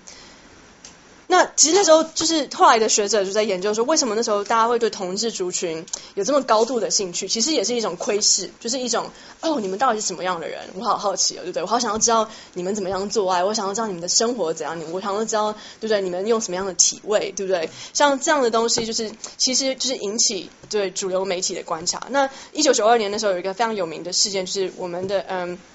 台视世界新闻日报记者叫徐美凤，她进去了一个呃 T 霸然后 T 霸就是一个女同志呃 hang out 的地方，喝酒的地方。那她进去是没有经过任何的同意，就是用针口相机拍摄呃里面的，比如说就是女同志 hang out 的状况。然后其实等于就是放在电视上就逼迫这些人出柜嘛，所以那时候呃第一个成立的女同志团体在台湾呃叫我们之间也透过这件事情然后来发声，就说嗯同志不需要我们我们我们我们要反对这样子就是硬就是硬逼你出柜，还有呃主流媒体对于同志族群窥视癖好的这种媒体现象，那他们就是有一些对不对呃街头行动的活动等等。那就讲到说，一九九零年代的一些作品，就是像《霸王别姬》，大家应该知道，还有李安的《喜宴》，呃，朱天文的《荒人手记》，邱妙金《鳄鱼手机》，好像今去年在中国发行，对，翻译，嗯，变成简体版。然后还有《逆女》，《逆女》这边这本书是讲，嗯，一个眷村中女同志的生活，后来被拍成电视剧等等。所以那时候很多，我们现在还有留有主要的呃同志的文学，其实都是生产在九零年代。那另外四角落也是一个，那好像是二零年初的一个纪录片嘛，是在讲嗯那时候同志酒吧所面对的一些呃问题，比如说跟警察有关的问题啊，跟偷拍有关的问题啊等等，像这些东西，呃，所以那时候其实媒体是一个同志运，媒体跟文化是一个同志运动非常重要的一个部分。那其实那时候也是说，那台湾的同志运动到底要要求什么？那后来的后来的理论家是说，其实那时候是呃也是特别针对媒体的一些攻击跟挑战，还有然后借力使力，对不对？我们还没有真的说我们要什么，我们只是说，OK，你不能够这样子对这个同志社群，对不对？那朱伟成就是台湾的一个嗯库尔理论家、统治学者，那他就在讲说，其实这时候我们看到的状况就是一个 transformation of cultural configuration，我们只是在文化上看到一个转型。可是我们其实实质的权益呢？我们好像台湾就是呃看到哦，原来你可以写同志的情欲啊，你可以写同志的故事啊，你可以在街上牵手啊，你可以在电视上看到呃同志接吻等等等等。可是实际上，其实好像同志的权益什么都没有达到，对不对？你说我们有什么保障吗？就是其实并没有，对不对？那只是一个文化上的呃转型而已。那基本上政治人物也是，他们那时候呃就是九零年代开始曝光之后，然后到两千年，呃台湾政治人物也是靠着这样的文化转换来制造他们自己的政治机会。比如说，呃我在什么时候应该要说我支持同志呢？我为了赢得什么样的选票，对不对？他们会借由这些比较暧昧的状况，也不去正面支持，也不去正面反对，然后来赢得一些文化的资本，呃为了他们的选战。呃，在当时再回到呃美国状况，我们知道九零年代那时候，呃女性就新的女性主义流派也开始在挑战一些我们对于性和身体的想象，比如说呃那时候呃有很多的辩论嘛，像是呃比如说呃比如说关于性工作者或色情录影带这种东西，是不是女性主义的一个部分呢？就是呢有一些可能比较嗯。现在会讲说比较叫 femicrat，就是比较进入国家体制的国家女性主义者，那时候就会觉得说，呃，性工作是要被废除的啊，因为它是一个父权的体制嘛，对不对？或者是色情录影带这东西也是要被废除的啊，因为它就是污蔑女性的身体嘛。那这是可能一个比较呃比较保守的言论。那新的这种 sex positivism，呃，那时候八零后在美国开始出现的，就在讲说，呃，其实你你这样子反性的状况，对不对？那也其实也反，也就是也去拒绝了女性的性。自主权，对不对？那如果我就是一个想要拍色情录影带的女人呢？你应该要拒绝我的权利吗？所以那时候很多这样的 debate 呃开始出现。那这个东西其实也影响了现在台湾的运运动分歧，还有所谓父权派跟性权派呃造成的差距。所以我想先就是 point 在这边 point out 一下。我就是对那时候可能比较是尊重，比如说比较想要呃 sex positive 的这些女性主义流派，他们就会非常强调说，哦，你去游行的时候，你可以就是脱光衣服游行啊，对不对？我就是这是我的权利啊，展露我的身体。那可能比较呃比较就是我所所谓的就是呃国家女性主义，他们就说，哦，你这样子是污蔑女体等等，对不对？所以有一些呃蛮有趣的一些 tension 在八九零年代的时候呃出现。那相对它也影响到台湾，呃，我们要怎么成为一个开放的现代社会呢？对不对？我们要往就是在性别政治上要往哪一个方向走？也开始出现了很多的讨论。那所以我刚刚讲到，就是因为八零年代就是美国这个 sex war，对不对？就是国家女性主义者跟呃所谓的 sex positive 这些女性主义者开始出现的的呃的一些理论的争辩，我们也在台湾看到。比如说一九九四年，就是何春蕊。大家不知道大家听过他，他是一个呃台湾可能性权派的一个象征的学者。他那时候在一个反性骚扰的游行，就是说我要性高潮，不要性骚扰，对不对？那这个言论当时就被当时的女学会就是批判嘛。就说你怎么可以就是在这种场合，然后公然讲就是你要性高潮这种事情呢？对不对？他说他们他们就会说，呃，女性的自主的性的自主权并不等于女性的解放，因为我们还是在一个呃父权压迫的体制之下嘛，对不对？所以我们应该是要去挑战那个父权体制，你不要这么去强调自个人的自主跟性解放等等。那后来就是因为何春伟被那个女学会给呃嗯。叫什么？呃，fire 就是开除，对，呃，那后来在中央台湾的中央大学，他们前就是也成立一九九五年成立一个叫性别研究室，那它就是现在所谓的性权派的一个思想的一个中心吧。那呃，也影响到像我们对于同性婚姻的理解。那主要在讲说他们到底在吵什么，就是为什么这些人要吵这些事情呢？到底他们的路线的分歧在哪里？那基本上性权派他主要批判就是当女性主义进入国家、进入主流之后，对于性的防卫态度，对不对？就是要要去嗯，比如说他们支持审查制度啊，对不对？强调比如说可能呃青少年的性行为是需要被保护，我们不能够给他太多资讯啊，那是很恐怖的事情啊。然后或者是他们可能会反对工娼啊，反对性工作这些事情。那性权派就会觉得说不行啊，这些东西都是呃，就是他们都是一个运动的主体，我们应该要从性的身份也去了给他们，就打开性更多可能的空间，而不是被国家管制。所以这大概是主要的呃路线的分歧。那像性权派就会就会就会说，呃嗯，如果你们只是纯粹用一个父权意识的架构去谈呃女性自主权的话，你会忽略掉就是身为呃性少数，我们其实也有我们自己的欲望，跟我们我们认我们认为就是我们身体的自主权。那你如果纯粹只是用结构的东西去说，那其实你忽略掉这些自主权。那另外另外一个分歧就是一九九七年呃妇女新知是台湾一个呃就是女权的一个 NGO 嘛。那王平、倪家珍非常就是有代表性的嗯女性运动跟同志运动者，他们被迫辞职。呃，那也造成后来就是所谓女女权路线的这个争议，就是性权派跟父权派的这个争议。嗯，那他们基本上是强调说，呃，他们主要的批判就是他们觉得女性主义这个东西，呃，进入国家体系后变得相对的保守，对不对？那他们所看到的群众就只是可能呃中产阶级、异性恋的这些女性的主体，而没有去关照到同性恋的权利啊，呃，性工作者的权利啊，等等等等。嗯，那他们就是也呃特别的强调，就是呃。女性主义的运动不该只是中产阶级、异性恋女性这个东西嘛，应该是要去做更大的连接，就是让所有性无名的呃群众都连接在一起。嗯，哦，另外一个就是二零零五年发生的一件事情，就是何春瑞，我刚刚讲到呃一九九四年被开除的那个学者，他因为中央中央性别所，然后他们有讲到人兽交，然后人兽交的图片，后来被被就是国家嗯。嗯，叫什么 censor 对不对？然后说你就是妨害风化，对不对？要求他把这个图片下架。那那时候也闹得很大嘛，就是呃，就是到底就是一个到底就是学术自由到什么程度呢？那什么叫做妨害风化呢？所以其实就算在台湾，我们想象可能是一个言论自由的地方，可是其实对于这些性的界限也是非常的不明的，对不对？就是到底什么是 appropriate sex，什么又是 inappropriate sex，这个 boundary 是一直一直都还是存在的。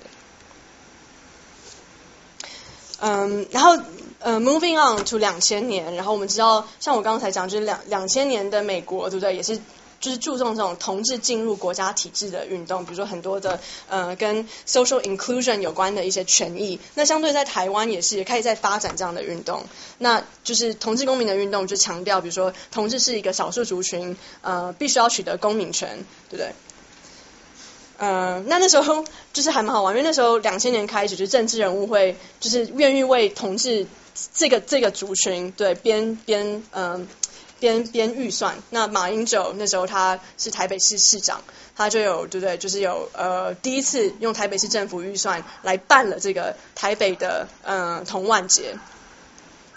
那后来就是总统大选，呃，好像两千年对总统大选，许呃许志强他们都是无党籍的啦，其实当选的的那个可能是非常非常非常渺小，但是他们是唯一一个就是有就是声明公开表表示他们支持同志人权的总统候选人。那二零一五年有，其实有法务部也说我们要把呃同志纳入人权基本的人权基本法草案，可是后来那个事情也不了了之。所以就像我刚刚讲，就是政治人物对于同志权利的态度是非常暧昧的。就是他如果对于他们觉得对于这个选情是有利的话，他们可能会讲一些呃暧昧的语词。可是真正要就是实质立法的时候呢，又不见了，对不对？政治人物。那其实大家会想说，哦，那我们可不可以去建立像同志选票这个东西，对不对？因为政治人物一定是，嗯，他要他会帮你建立建，他会帮你争取权益，是因为他觉得他可以赢得选票嘛。那可是其实。呃，同志族群并不是像是比如说像在美国好了，比如说移民或者是呃，比如说非非裔美国人，像这是一个非常呃，比如说具有真的在 demography 里面是一个 voting block，呃，不不 voting 嗯 voters block，对不对？就是它是一个真正可以有在选票上影响呃一个政治人物当不当选的一个一个一个 block。可是其实台湾的同志主权到现在还不足以有有呃他的一个实力去成为这样的一个 voters block，所以嗯、这些政治人物，就像我刚刚讲的，他只是为自己的政治形象来形成一个建构跟雕塑，他其实也没有真的要就是帮你去建立呃争取权利。那同志公民运动会出现什么问题呢？美国有一个酷儿理论学者叫 Jeffrey Weeks，他就在讲说，呃，我们常常在运动中会看到这个两个冲突嘛，一个就是 moment of citizenship，就是进入公民体系；第二个是 moment of transgression，就是这个东西是有点相对的，对不对？如果我要进入体制里面争取公民的权利，其实很多时候你会就是 lost 掉我原本在街头上，对不对？这种大型的挑战整个体制的，嗯。的这个这个 confrontational 的的力量，所以呃，像现在很多台湾酷儿学者就会讲说，像台湾的运动逐渐嗯、呃、进入所谓同志公民的运动，也带来更多的性的阶层的排除，那就有所谓的不合格公民出现嘛？谁是不合格公民呢？我想对，就像是比如说艾滋感染呃患者啊，像是跨性者等等等等，这些不是主流同志公民形象的人，就反而会被呃 citizenship 给排除。但是我觉得是可以辩论的了，就是我们是到了那个程度。呃，那其实在，在呃，应该是呃去年吗？去年的同志游行，台湾同志游行，就特别在讲就是性难民这个事情。那时候特别把，比如说呃 recreational 用药的同志，呃 BDSM，呃嗯、就是 BDSM 中文怎么讲？呃，性、对对对，皮生愉虐帮对，特别把这样的比如说非正点同志行就是性行为的这些族群呢，也拉进来，就是讨论跟辩论，就说同志游行不应该只是一直都是肌肉男、阳光男，对不对？应该也是要我们要容纳就是这些呃不同的性少数等等，所以这些辩论也开始走入对不对？走入同志运动本身。中国翻作虐恋。虐恋。你知道 BDSM？所以反正就是最开始有这些讨论就对了。呃，那 OK，快速的讲一下，就所以我们现在台湾到底在吵什么？那现在就是呃两千啊，应该二零零五那时候，我们就立了呃那个叫呃台伴侣权益联盟嘛，伴侣盟呃立了一个叫多元成家的草案。那呃那时候是也是结合了就是许多不同就在草根做了很久的呃组织，然后要来推动就是容纳同志婚姻的这个法律的改革。嗯，所以到目前为止，那呃，二零二年公公开的版本的修法版本是有呃，他们提出三个不同的法案，那是他们认为是融可以融在一起讨论的。第一个就是同性婚姻，第二个是伴侣制度，第三个是多人家属，这三项制度是可以一起进去民法的修改。那我等下会有一个图会比较清楚，就是列嗯、列出他们有什么样不一样。那基本上他们想要强调就是亲密关系应该更加民主化，不应该只被异性恋单偶婚姻家庭，对不对？给绑架。我们应该要打开，就是我们对于家庭啊，对于亲密关系的想象。所以那时候我觉得也是因为，嗯呃，因为一些美国的，还有尤其是好像特别是采取比如法国的经验，我们就知道。嗯，其实目前就是婚姻也是一个处于一个非常低迷的状况嘛，就是美国的离婚率也是都是五十 percent。那我们为什么还要去强调婚姻这个制度呢？那像很多年轻人可能都不想结婚啊，婚姻反而是压力嘛，对不对？所以很多人可能只想要跟一个人同居，对不对？那可是同居我也想要有呃同样的权利，我也想要就是有得到一些法律的保障，那要怎么办呢？那就所谓的伴侣制度，其实就是一个比较嗯比婚姻更松绑的一个亲密关系的一个呃责任。责任约束跟权益，那多人家属是一个更又更广的一个，比如说嗯，非呃关系于亲密亲密行为，或者不是说是我跟这人就是一定会有性行为，一个更更多元的家人的想象。比如说呃，我是一个呃，我需要二十四小时在轮椅上的人，那我可能有一个我的照照顾我的一个。呃，一个 caretaker，那这个人虽然我们又没有什么性关系，对不对？我们也不是情侣，可是那个人二十四小时都跟随着我，那我们是不是应该我们的关系也要受到就是就是在家属这个层面的一些保障等等。像这样就是一个比较多元的对于呃家庭的一个概念，那也被就是这个草案有提出来，所以他们就想要把亲密关系，对不对？第一个不只是跟爱，就是我一定是要爱这个人，然后我们要一辈子，对不对？要一起进棺材这种这种这种观念脱钩，也是跟性脱钩，就是我跟这个人不一定要做爱啊，可是我们就是想要一起生活，对不对？那我们这些关系，对不对？关系本身应该就是重视于他的互相照顾，对不对？然后互相有某一种的责任跟承诺等等。所以这个就是，其实我们也知道，这是对于呃，可能台湾台湾同志运动有也是知道，就是女性主义，就是全世界女性主义对运动对于异性恋婚姻体制本身的反思，对不对？就是因为婚姻体制呃绑架了太多嗯嗯，就是这两个人应该要有的关系，对不对？那其实限制了许多我们文化跟社会中本来就有的比较多元的亲密关系的想象，所以他们想要把这个东西透过修法打开，这样。所以你可以看到，我不知道你看不看得清楚，但呃，这就是它那个三个草案基本上的差别。我们可以知道，其实像婚姻平权，其实是目前唯一有进到立法院通过一读的一个法律，那这两个都还是没有被讨论。但是也是被就是现在台湾崛起的，就是就是宗教右派，就是污蔑的非常严重，就是说哦，你们就是要呃性解放啊，你们就是要乱伦啊，要多批啊。可是其实那是错误的想象，对不对？那其实婚姻平权很简单，婚姻平权他们要求就只是我们现在民法规定说，OK，婚姻是一男一女的事情，我们只是把那个男女这个东西性别中立化，它是两个人的事情。那可是所有的责任跟条件，包括中国的。你知道的，你们可能应该不知道，但是我们还是有通奸罪，包括通奸罪也还是在这个法律之下，就是如果我的伴侣跟另外一个人上床，对不对？我是要被罚款、被被被处罚的。那这个东西其实还是存在所谓的同志婚姻里面。所以当然我们知道，女性主义者当然会对这个东西骂的要死啊，就说你怎么可以到这个年代还在用，对不对？嗯，有性忠贞的义务呢，对不对？所以很多人在吵这件事情。那伴侣制度我们可以看到，它是相对来讲比较松绑，就是很多东西是呃你可以自己私下签条约，比如说呃我要不要遗产权啊，对不对？或是我如果要跟这个人解除伴侣关系，一定要两个人都同意吗？等等，那他就特别规定说，呃你可以单方面，我就是不要跟你在一起啊，我就我就搬家走人嘛，对不对？所以是一个比较自由的松绑的一个伴侣的呃一个一个一个一个责任制。那像我刚刚讲，就是家属制度又是一个更加开放。呃，就是如果有什么任何契约的继产继产权需要，你可以私下的，对不对？在签约，你们要怎么样处理我们的家庭关系？所以有这三个法律是一起被所谓的多元成家法案，呃，在在推动目前。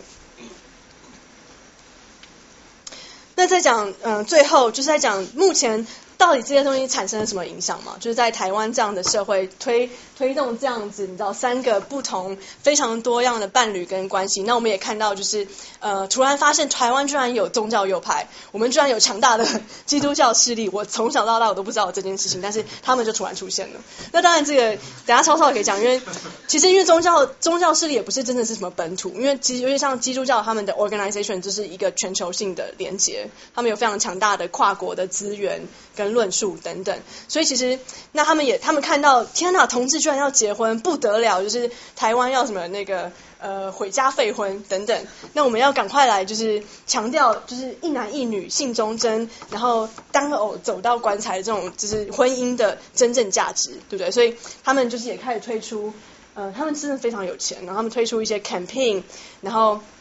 对不对？他们就强调说，哦，你看这好像很中性的一些语词，可是他们就是要特别强调说，就是所有的孩子，对不对？All kids need daddy and mommy，对不对？你不可以是 two moms，不可以是 two dads，一定要 daddy and mommy，对不对？那特别是从小孩的角度来说，哦，你们完蛋！如果你们让同志婚姻合法的话，我们的国家，我们我们的未来，我们的小孩，对不对？就要走向这个道德腐败的呃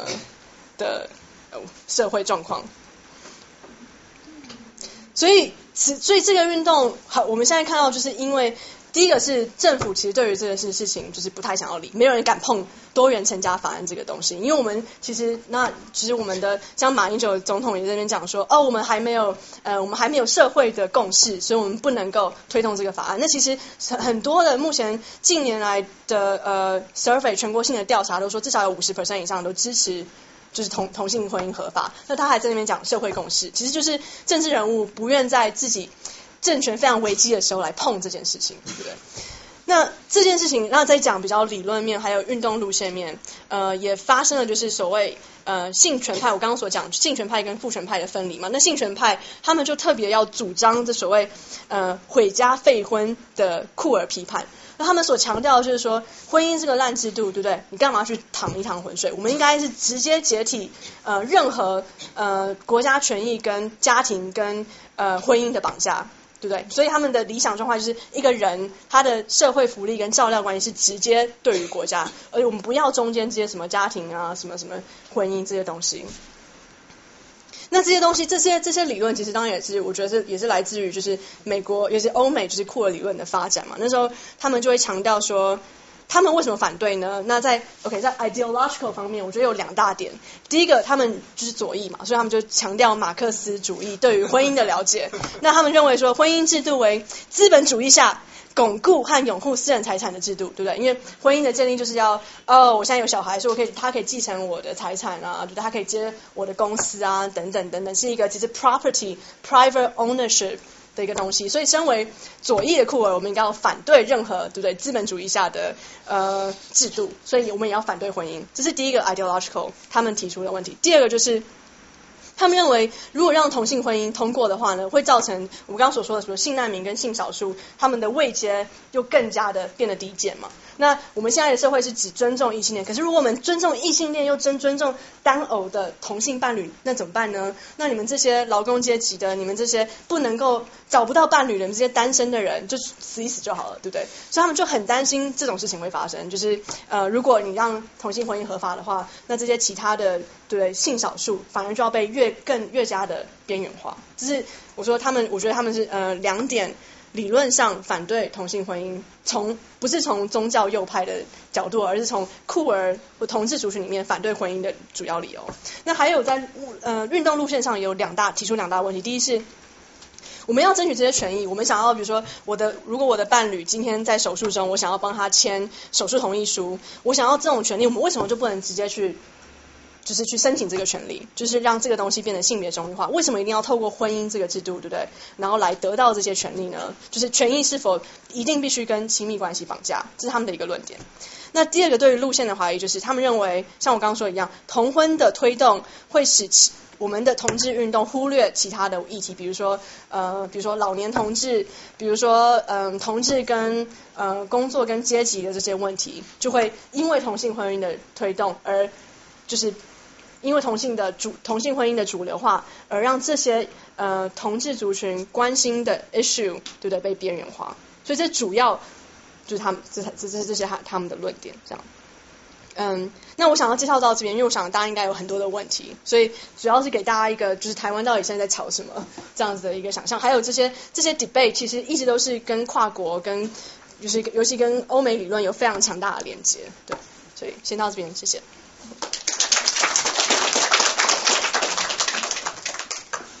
可以随意提问吧。那我先开始好了。对，我觉得，呃，我在我在国我在北京上大学的时候做了三年同班教育，所以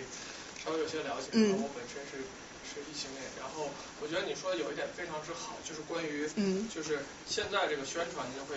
就会一直在渲染，就是说如果两个这个女女女生在一起的话，一定是这个女。就是有一方会很帅，然后有一方会会很怎样，然后如果两个男的在一起的话，就会比较娘一点，然后但是呢，这个一个一个身材都会非常之嚣张，然后长得都很很很美，就是说包括是就像你说这种经济上的，我觉得是这是一种宣传吧，但是说是有一点过分的渲染这件事情，就是把它作为一个就是非常过于正面的东西，但是现实之中呢，就是说呃，因为我个人是有这样的经历，就是说我。交往对象，然后跟我说说，他怀疑他自己是这个女生，怀疑自己是是这个就是拉拉，但是说说实话，这个事情我也这是他自己的自由嘛。但是说本质上来说，他是因为他自己的性格比较强硬，然后他觉得说是他跟传统上一个女孩子这个 model，这个 model 是应该比较柔弱一点，什么？他觉得自己跟这个模型不符，那我是不是就会是另外一种可能性？但是就是说，我们可能呃。更多的是一种需要一个把把这个东西作为一个正常化来来看待，而并不是说异性恋就很美好，或者同性恋就很美好，嗯或者是说，就是我觉得更多的是应该是作为一种个人的自由、一种权利来来看待。嗯。其实美国现在主流文化就在纽约，你看 New York Magazine、New York Times，他们讨论同志婚姻都在讲同志的 divorce，就是这边变一个新的产业，就是只是光在请他们 wedding 是不够，而且我们现在还要主打律师诉讼费用，对不对？我们可以因为 gay divorce 非常复杂，因为你是在哪一州就会有不同的问题，所以它其他的律师费用非常的高，所以我们应该要来打，对不对？就是其实同志对不对？同志结婚怎么样，他们也会离婚，就跟异性恋一样，对吧？所以这是新新的文化的转变，就是这两年，嗯。我我觉得你刚才提到的是是关于性别的社会性别问题，就是我们还是固有的一个认知，就是男性一定是阳刚的，一定是勇猛的，女性一定是柔弱的，一定是非常顺从的。其实这几年是大家都可能也是因为男女都工作，是这种。社会性别的认知其实都在发生变化，我们不在一个了根，我们在一个光谱之间，在零到一百之间，每个人的谱都不一样的。我可能今天在七十，我明天可能想在二十都行，都可以流动，都可以让自己更自由，不是在一个极端的男是可能零，女性就一定要在这个极端范围内。这这这这个就是社会性别培养，不是有社会性别，还有生物性别。他你你学心理学，你看，嗯，刚才讲的好多。哦，这这很复杂，就是嗯、呃，比如说嗯呃，就 second wave feminism，他们就是提出呃，我们的我们的身为女性，我们的性别的我们的 femininity 是被社会教育而成跟学习而成的嘛。可是第三流的女性主义流派又在说，你如果只是强调 gender 性别气质这个东西是呃，你可以去学习，去去嗯，去 psychologically adopt。那你反你你如果讲这个东西是社会的，那那生理的性别是一个无法被碰触的领域，那其其实还是绑架了，就是呃生理我们认为生理性别本来就是天生的。那他们很多人就是说，其实连生理我们怎么样界定什么是 male，什么是 female，都拥有非常强大的就是 biological diversity。像是呃有些像 intersex，就是很多人嗯在嗯，两千人人中会有一个 intersex 的 baby，那 intersex baby 就是他们的，我可能有呃不同的 chrom chrom 嗯那叫什么 chromosome 什么？对 chromosome 的 makeup 对不对？或是我的我的荷尔蒙，我可能我我算是所谓的呃 female，可是我可能我的 androgen 会特别的多。那其实大家的其实连生物上都很难去就是 dichotomous 去分别什么是 male，什么是 female。所以像这个东西，也就是就第三 第三。波女性主义在挑战，就是第二女性主义在讲这些 gender 跟 sex 的分歧，对，所以就是在讲说，其实不管是 sex，就是 biological sex 跟就是我们的 social sex 或 psychological 嗯 gender，其实都是一个嗯。Julie Butler 会说 performativity，我那要就是这讲太多了，所以等于是他们都是社会建构出来的，就是我们制度为了要有两种 perfectly male masculine female。呃，feminine 是我们建造出来一个神话，对，对。女孩小时候都玩娃娃，男孩都玩不一样，啊，长大就不一样。如果换着玩，说不定长大就换过来。我觉得这个说法，因为不是每一个女孩子在小的时候都会喜欢玩洋娃娃的，有的选有的女孩子选择在小的时候喜欢看书，这个是小时候兴趣培养的问题，跟你跟你社会第一印象来说，typical 我喜欢。娃娃或者说我喜欢车，我就一定是男女，这个没有太大关系，我觉得。哦，我我只是举例子，没有说娃娃和车这么重要。嗯，这个我想问一下，就是我们不是在呃这个关于性别，应该是有很多很多一些定义的，包括那个同性恋，然后女同、男同、无性恋，然后双性恋、多性恋。然后你能不能帮具体讲一讲它是怎么去界定的？界定吗？天哪！嗯，像你特别呃想要问的是哪一个嗯词？嗯，就是比方说，嗯，呃，之前有看那种呃关于呃那个视频嘛，然后他就会说。它是可能要分三种，第一个是你的脑子，第二个是你的心理，第三个是你的就性器官。然后他们分别就是，比方说有的人他是对异性他是可以产生那个兴趣的，是性吸引力的，但是呢他不想跟他过一辈子，他只能对同性，他想跟这个同性过一辈子。嗯。就是还有一群人呢，他对异性就是就只想跟他过一辈子，但是就是没有性吸引力。嗯。然后这两种人可能是不同的。然后还有一些呢，就是他完完全全对任何人都没有性吸引。就是他不能被别人性吸引，对，但是他就是能跟别人很好的相处，无论是同性还是异性。嗯，对，那有一个现在有他变了一个新的身份，叫做 asexuality。那你你也可以看 asexuality，它就是一个 documentary，那还蛮好玩，就是在讲说，呃，有些人我们为什么一直要强调性欲跟性，就算我们要把它打开，可是我们还是就是在一种 assumption，就是每一个人都一定是有性欲嘛。那其实有一有一有一群人，他们就觉得我就是不想要跟别人发生性关系啊。这不是因为我是异性或同性恋，或者我是 closeted，我就是不想要出柜的关系，而是我就是不想，那就是他也变成一个新的身份。可是我觉得，就是因为定义这件事情是站在酷儿理论角度非常困难，因为 OK，比如说像是，尤其在美国的 context 好了，现在呃有所谓的跨性者的运动嘛，那跨性者就比如说我是一个我生出来被定义为女女性。那我后来决定我要成为身体也成为男性，所以我开始施打荷尔蒙，我可能会做就是胸部切除手术等等。那很多人发现之后，就是哦，你我们可能认为说哦，他就是一个 tomboy，他就是一个女同性恋，他只是比较更加极端的想要变成男性，可其实是错误的概念，因为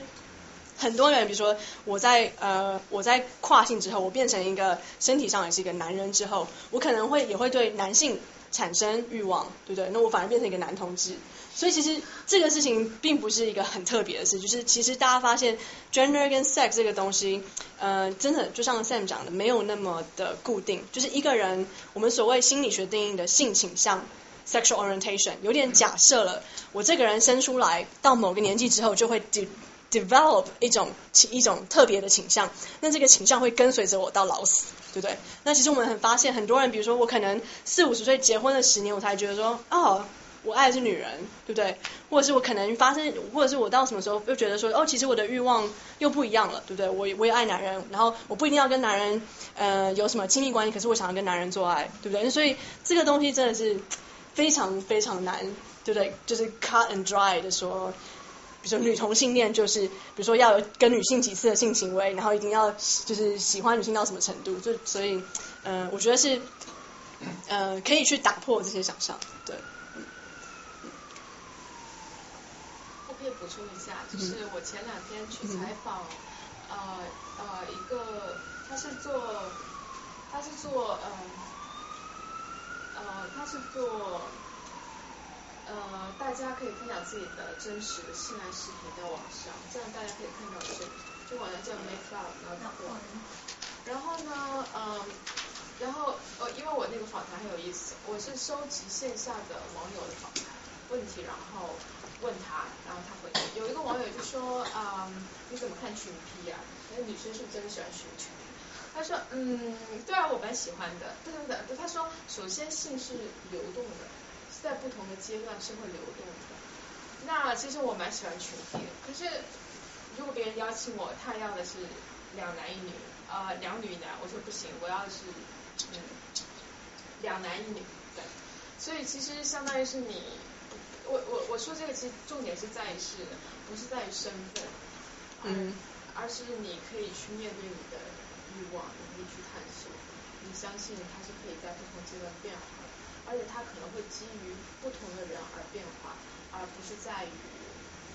什么样的行动或者是，嗯。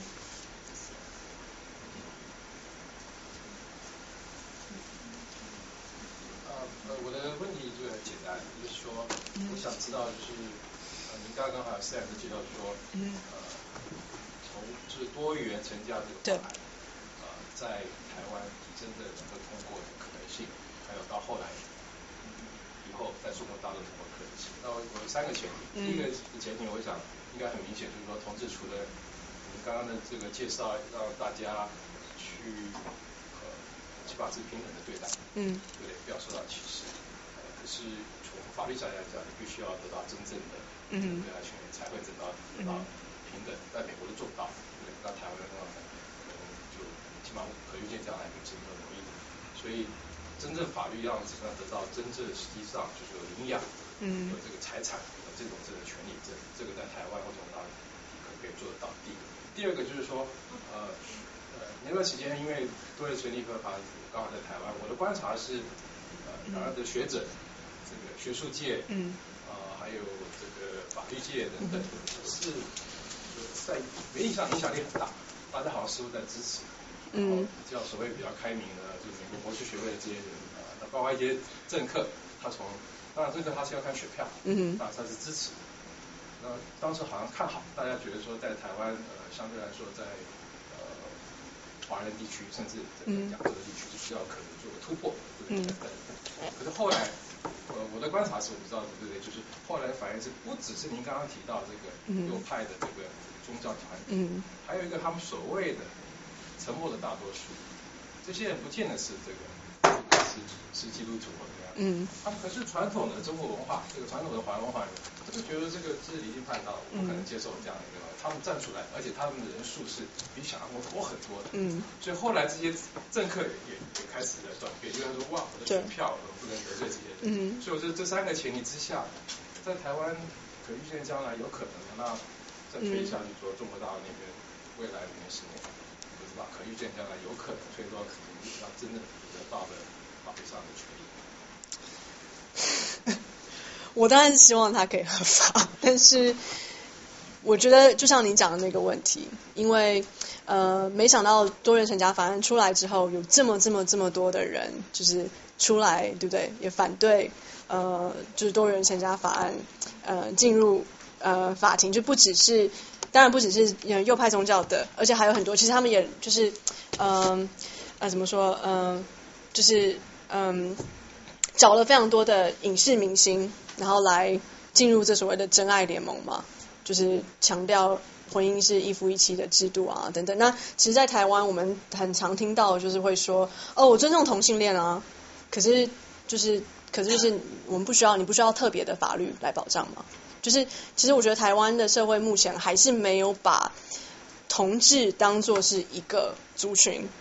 就他们就只是一个现象而已嘛，一个生活 style，是一个不需要被呃法律去特别立法或者是改变。的一个族群，不像是像是比如说像美国像种族的这个意识。那我觉得在美国的环境，他们可以打入呃法律的改革，也是因为他们一直强调就是将就是 gay 这个 identity 跟像像 race 这种东西，嗯，去 argue 这是一个 civil rights，对不对？这是一个呃人权一个该拥有的东西。可是我觉得 我觉得近起来会不会通过？我觉得其实。我觉得有，我觉得有点困难，我觉得有点困难。那当然，现在有大家有点看好，就是因为目前就是我台湾也在经过一个政党的转换嘛，就是我们知道就是国民党势力减减弱，那很多小的政党，然后包包含民进党，对不对？有开始有不有更多的权利，那所以嗯，那他们是会可能对这个嗯人权，就是同志人权的部分是比较开放的政党，所以可能大家有点在嗯，就是有点在。就是在 betting on 是这个政治的转换，政党的转换，可不可以带入一些嗯新的一些思想或者是制度等等？对啊，我不知道超超你的观察，因为你就做这个研究，所以。呃，大家好，我是超超，我现在读个思念社会系，那就是简单的回应你的问题。就是嗯，如果引用一个，就是也是在纽约 MCC 教会，就是大都会教会，一个在六零年代呃由美国的同志牧师创立的的一个呃，就在美国有三四十家连锁的开放友善同志的教会。那在纽约的那个 MCD 教会的分会有一个有华裔背景的呃那个马来西亚籍的牧师，叫做欧阳文峰，在香港。两年前的说法，说就是同志婚姻一定会通过，就是但是但是只是时间早晚的问题。所以现在我们要做的工作是，啊，他是在一个就是同志基督徒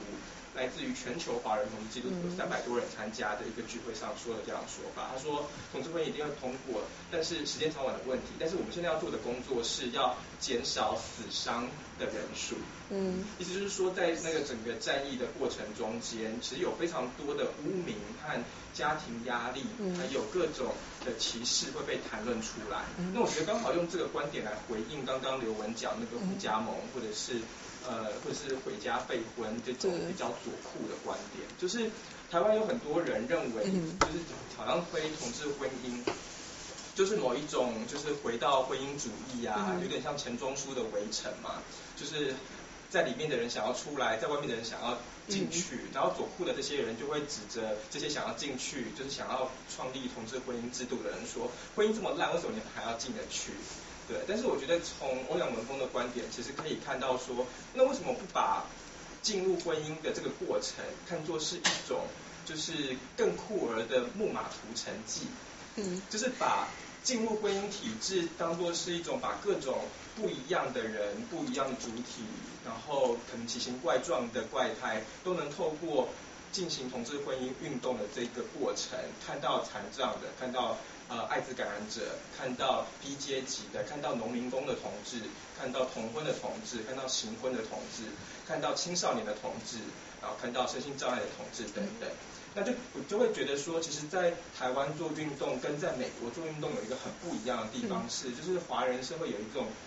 类似像关系的共识。我不知道你们有没有听过一种顺口溜，台湾很流行，叫做就是没关系就有关系，但有关系就没关系，那没关系要找关系，有了关系就要用关系。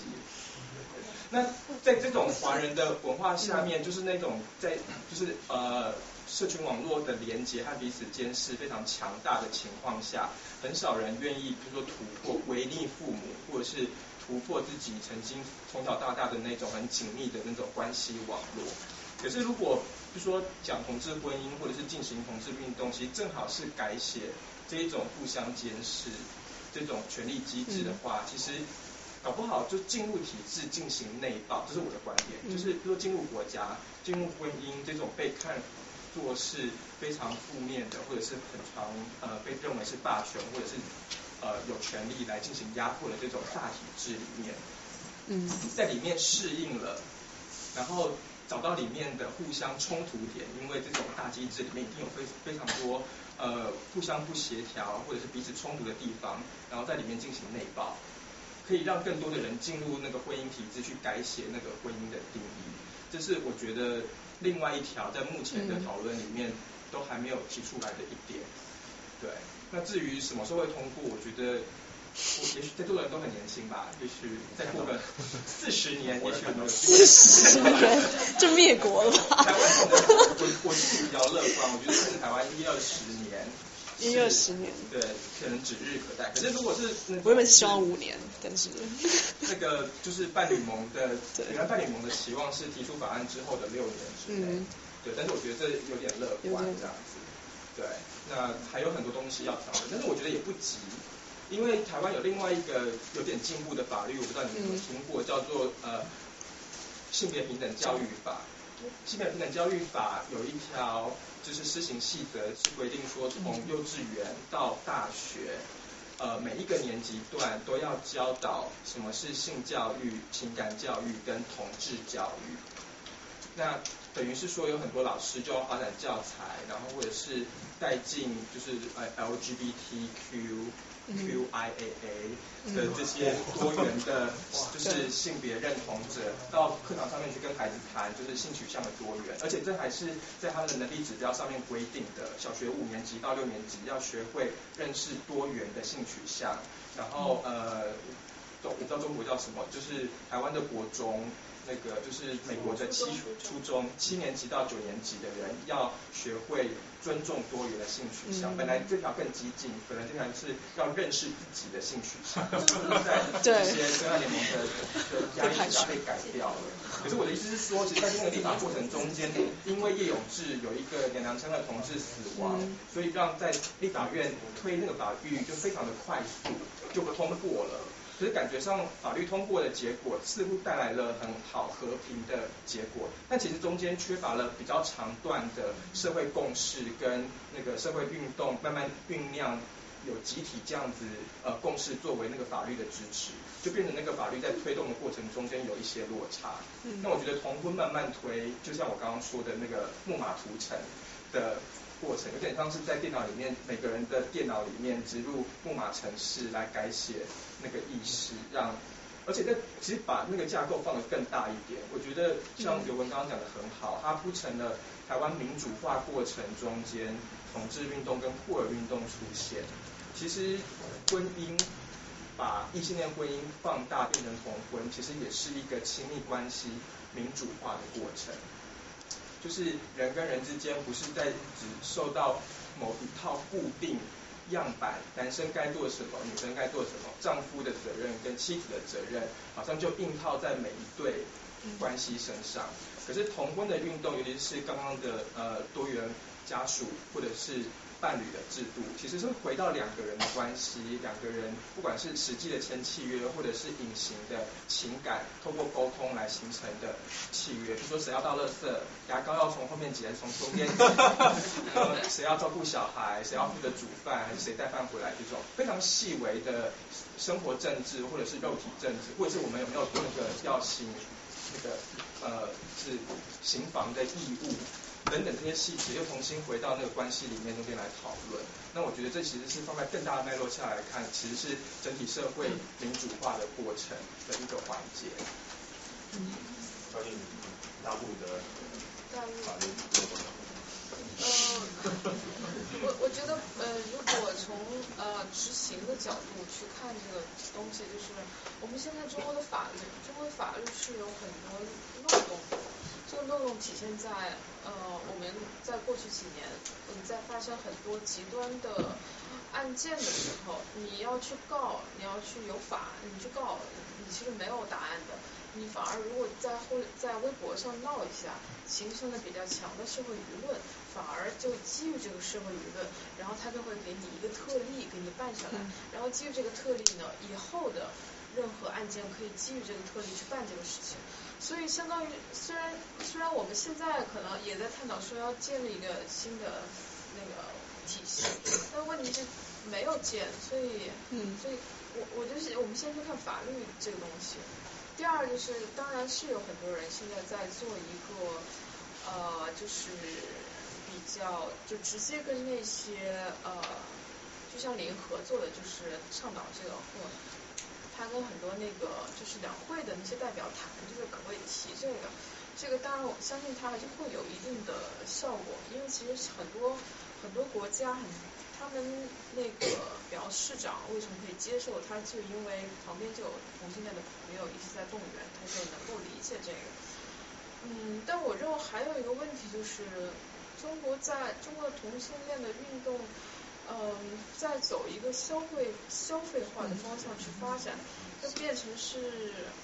我们很幸福啊，我们很开心啊，我们有 dating app 啊，然后呢，就 就停留在这个阶段了，没有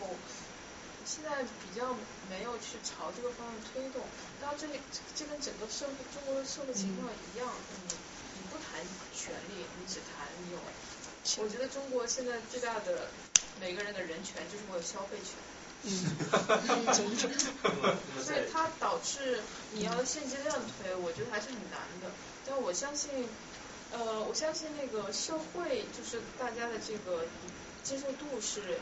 是会很快、更快速的接受的，因为我们九，比方九零后，大家都是处在一个。我们不再活在一个父母社会的期待之下，我们要活出我们自己的性格。这种情况下更能认可每个人是不一样的，他能认可我的朋友是同性恋。所以我认为观念变化是会是是会更快的。但法律这个，基于我们现在的政治情况，我我觉得五六年甚至应该不会，可能十年可以。那么在民间有没有一些针对或者协助这种同性恋？婚姻权利啊，或者就普遍的权利，就是有一些法律援助的机构。呃，有，呃，嗯，虽然在录音，但是想说，就其实去年我有很多朋友，他们做一个活动是关于同志人权的一个探讨研讨会，然后他们就被就是嗯就不让他们办这个活动。就把他们请去喝茶呀，他们可能半夜在那睡觉，然后穿个睡衣就被叫去喝茶了，喝了十十几个小时，就不想让他们办这个活动。嗯，对。我给的 comment 就是说，我觉得那个个人觉得，其实就利益来说，一般的异性恋应该多支持这个同性因为非常简单一个道理，就是说我是因为去年受了刺激了，因为之前交往这个人，他基本上基本上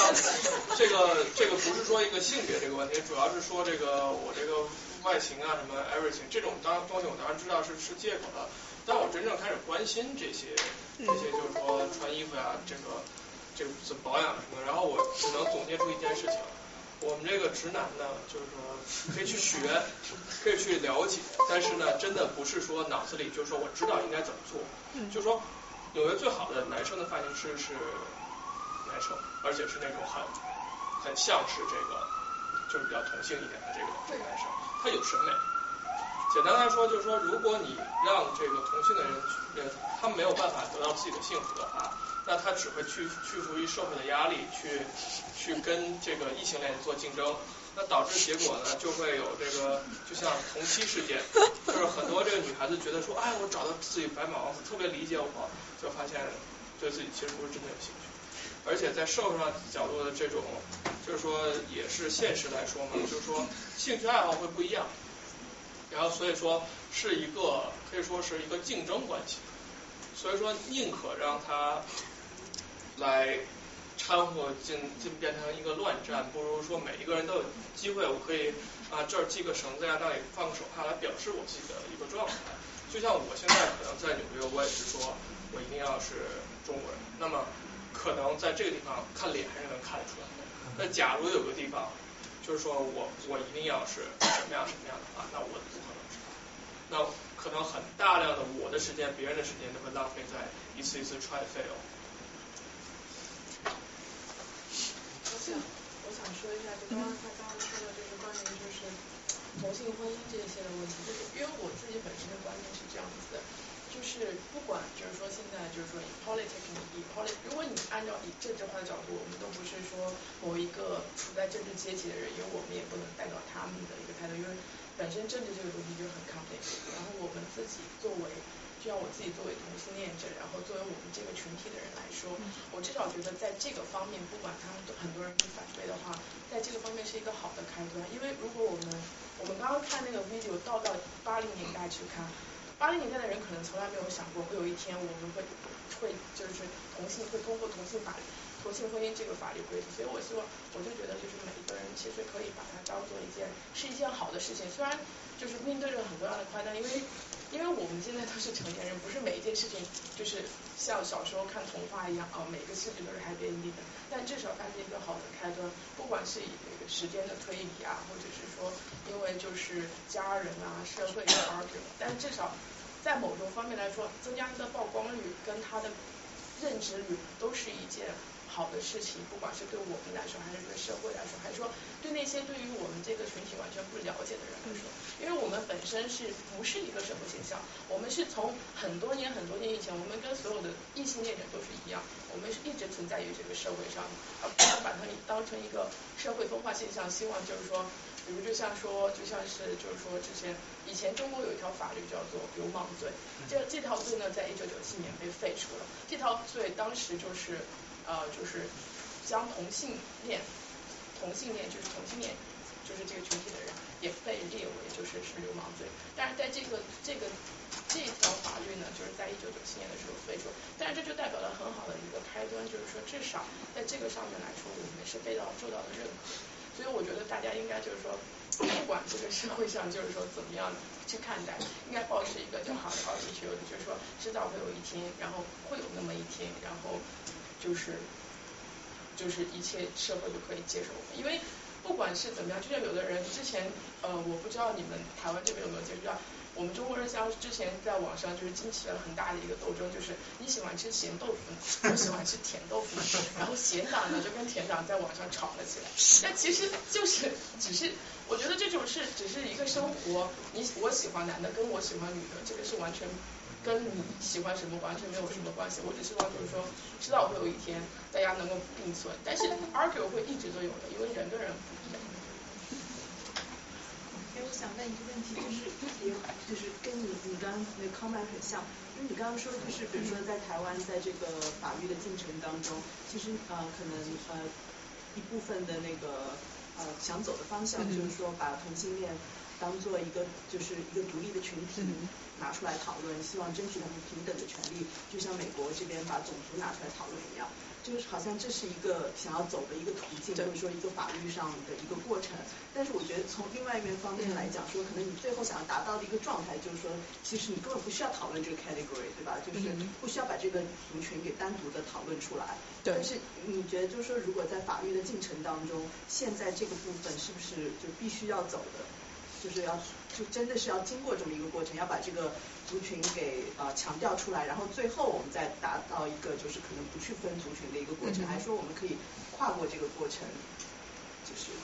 直接走走到最后面。嗯，你你想的就是现在路线的分歧嘛？对。那就是可能比较呃理想主义的回家废魂派，他们就觉得说，我们就不要把所有的呃权利都变成性别中立。那不就好了吗？就是那呃，我的医疗制度对不对？然后我的继承权什么什么这些东西都不应该是要跟婚姻是或一男一女婚姻绑架在一起嘛？但是可是我觉得那面对到的问题就是呃，那为什么这个政府要去去去理你，然后去改这么多的法律？那他一定是要有一个理由，要有一个群众。所以我觉得在现阶段，你还是得去强调说，OK，你因为有这群人的需要，非常紧急的需要。你必须去尊重他。那其实，在上次，嗯，就是去年年底的第一次这个法案的公听会，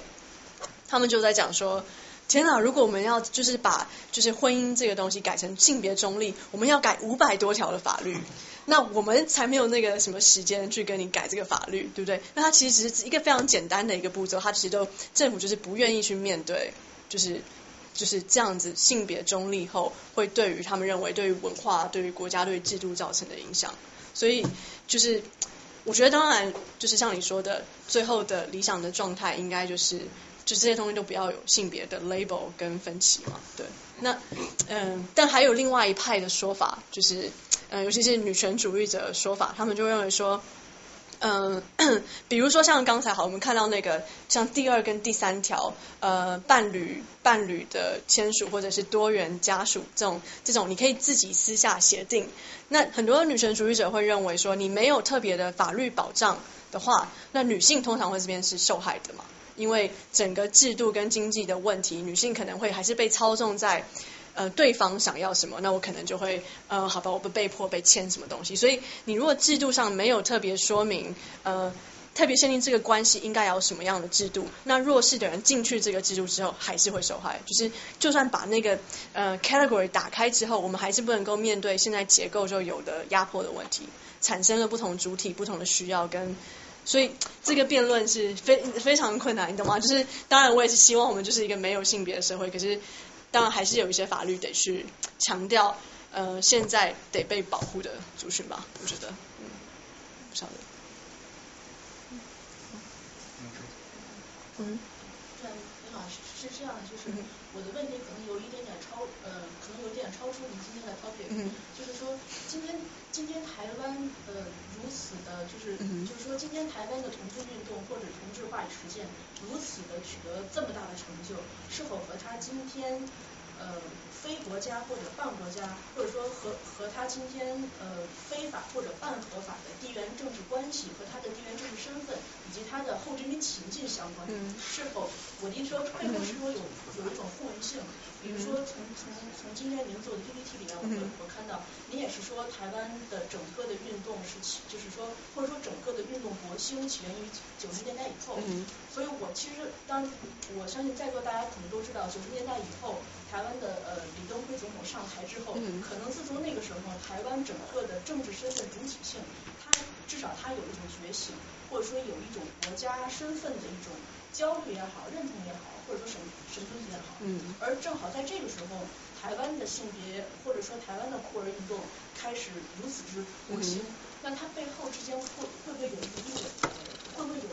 有什么就是？呃，相辅相成的联系，嗯，比如说今天在整个台湾的大众文化工业体系下，嗯，呃，我忘了是好是哪个台湾导演说的，他说今天台湾只有两种电影，一个是同性恋，一个不是同性恋，然后我的意思说，今天台湾它它背后的性别身份和它背后的呃政治身份之间是否有没有什么呃互相温度的点在？嗯。的确超过我这个差别，我觉得是一个非常非常精辟的、非常非常精辟的观察。那其实呃很多其实酷儿台湾的酷儿学者，他们也针对这点，就是尤其是台湾的后殖民性，跟他一个处于一个可能不正常国家状态，那所能够开放的这些对不同文化的还有公民权的探索嘛，对，那。但是其实现在很多争取，尤其是我们知道，就是去年就是三一八太阳花运动之后，那很多争取伴侣权跟同性婚姻权的这些人，他们也是强调说，其实，在争取呃同志婚姻的这个公这个这个这个过程中，也是希望能够将台湾的国家正常化。因为今天我们是一个国家了，我们才能够去谈说，我们这个国家需要给哪一些人权利？那同志是不是可以被包含在这个国家的保护范畴里面？所以也开始出现了，就是真的要去谈论法治的时候，也会出出现新的主体国家主体意识。所以，所以其实还蛮好玩的，这个这个这个 tension。所以，嗯，性别跟国族的，对啊，所以我觉得，我不知道是在你们有什么想法。我可以再多问一个问题吗？就是说，包括我也通过您的那个 presentation 里面看到，就是现在整个整个台湾的呃，当他在去做一种。酷儿话语实践的时候，它很多确实刚才你也提到了，它很多都是援引欧美或者西方世界的，就是这些呃理论成果，然后应用到台湾当中。就说那请问您在呃做您的呃 PhD 的论文，或者说您在做就是您在去解释或者您在去做这种话语实践理论与实践过程当中。您也是一直照搬西方吗？如果也是照照搬西方的话，那会不会也同样面临这种话语上的后殖民的一种一种情境？或者说，你们所谓的这种呃女权主义或者库尔理论的本土性在哪里？因为我知道这个词在台湾它变成在地性。所谓在地性，其实它背后我我个人据我个人观察，所谓的在地性，它之所以区别于本土性，它就是里面包含非常强烈的。台湾主体的呃主体性的一种主张，一种的一种觉醒。那如果是这样的话，那背后不是很悖论吗？因为现在呃台湾运用的理论基本上都是欧美的这种后殖，或者我觉得有一点点后殖民的这种这种东西。那请问您是在您是如何处理话语实践上方面的这种本土性的自己的话，用自己的话来表述自己的经历？哪怕你说台湾是国家也好，但是你们的。就是所谓的斗争策略是是一个怎么样开展的？嗯，对，就是应其实就像你讲的，就是这是我一开始讨论，就是台湾同志运动有的 internationalization 跟 localization 这个 tension 嘛。那其实台湾呃台湾的同志同志研究好了，那常常应该知道，就在像社会学的发展，其实在早期是还非常重视就是本土的田野跟观察跟呃发展自己呃台湾的理论。那我讲的后来就是为什么说欧美的引进这些现象是，特别是酷儿理论这件事情，它的引进是特别是在嗯学 comparative literature 英美文学这一派这个学派的人，然后在九零年代酷儿理论出来的时候，马上就直接翻译，然后在台湾开始出现所谓酷儿理论这个东西。所以其实你要讲说嗯，其实在讲说到底是嗯就是是不是我们就是用。就是欧美的理论啊，然后将自己又就是殖民化啊等等等等，我觉得其实也有领域的差别。就是可能如果你是就像我说的，就是走呃尤其是文学批判的，他们会特别就是引用这个这个这些这项的理论。那其实我自己也觉得对于这些论述有批判，因为我觉得呃你如果直接将理论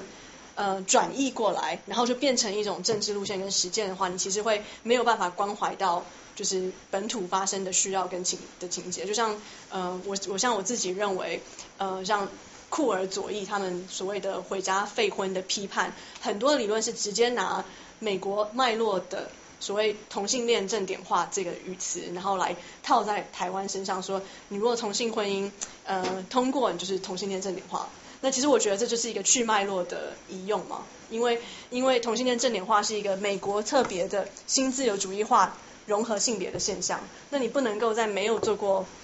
田野跟实证的方向，就说哦，台湾现在也走入跟美国一样的状况，所以其实是一个很非常复杂的情节啊，就是呃，那可是我也说，因为因为同志运动必须。跨国，它必须它必须是国际化的，因为它一开始就是，所以你也不能够不去面对这个问题。就像现在可能同性婚姻是一个国际的主流的一个 agenda，那如果你需要资资源，对不对？你需要有国际的舞台，那其实你基本上要对人权这个东西有一些回应跟嗯。就是就是把它把人权本土化，你不能够就是你很难真的在现在的现在的世界，就是你就是做一你本土想要的事情，那一定是原本你的 consciousness，你的读的东西，你的经验都已经是全球化的了，所以嗯，所以对啊。我我来说，我就请教一下你，我感觉台湾是不是从这个社会开明上，实际上现在是比较保守、比较落后的。你比如举一个网上经常说那个有伤风化罪，嗯，就一个女的跟一个所谓有夫之妇就有那么几层关系，嗯，可以判三年五年刑的两个人，嗯，这在中国大陆其他省，嗯，比如说甘肃省啊什么山东省啊，他不会这样判的，嗯，就台湾省是这样做的。另外在美国也不会这样，它实际上不分不西化的，台湾是比较保守、比较落后的，可能这一点。至少是不开明的，是不是有？第二个问题就是，呃，是不是这个同性如果有这种情况，比如女同或者什么，会不会也归入到那个有伤风化罪？比如说一个女的跟另外一个女同事，一个结过婚的女同事，有这么亲密关系以后，能不能也作为有伤风化罪？如果现在台湾这个法律还存在的话，是。就是所以，就是性忠贞这件事情，我觉得台湾的文化还是非常强调。那台湾媒体很爱渲染这种东西嘛，就是谁谁谁谁哪个政治人物有小三，但是中国大陆是这样的，如果说是当官的跟下属的话，因为他他涉及到权钱交易了，他可能跟下属去当给下属提拔科长了，或者是在在工作上面提供好处，就相当于哈佛大学的教授，他不可以跟女生作为。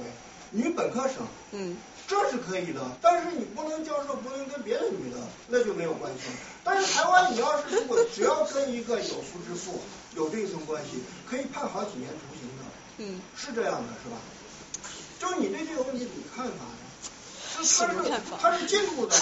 我觉得是非常退退步的，非常就像我刚刚说的，婚姻的那个性忠贞罪，其实还是没有办法除掉嘛。那我觉得也是因为中国特别的历史跟政治状况，对不对？让这这个事情在现代化之中被删除。可是台湾没有经过那个过程，所以这个东西还是一直得被挑战的。好，呃，可以可以问一下。可以问轻松的问题啊。就是就是就同性恋或者就是什么团体，就你们会看泰坦尼克号啊，会看罗密欧与朱丽叶吗？你说哦，你说谁？你看都会什么感觉？会有什么感觉吗？对。是好久以前，哎，我又没有那么年轻。我那时候才十三岁，没有这么说。看啊看啊，我看 romantic comedy for sure。不行，不排斥，也是可以的啦，可以接受，可以接受。啊，时间时间不早，我想再问最后一个问题哈。我就问，就是因为二位是生活在纽约嘛，嗯，呃，那么我不知道在纽约的或者在美国其他地方的这个同志的这个华人同志的生态环境，他们是更多的因为中国传统这种思想而自我的压抑呢，还是因为生活在美国这样比较开放的这种比较非常。强的这种同志文化的这种会更多的是参与呢？如果他们参与的话，他们是更多的参与到这种美国的社区或者同志的团体，还是有自己比较有特色的呃一些参与的方式。嗯。不知道二位是不是了解？嗯，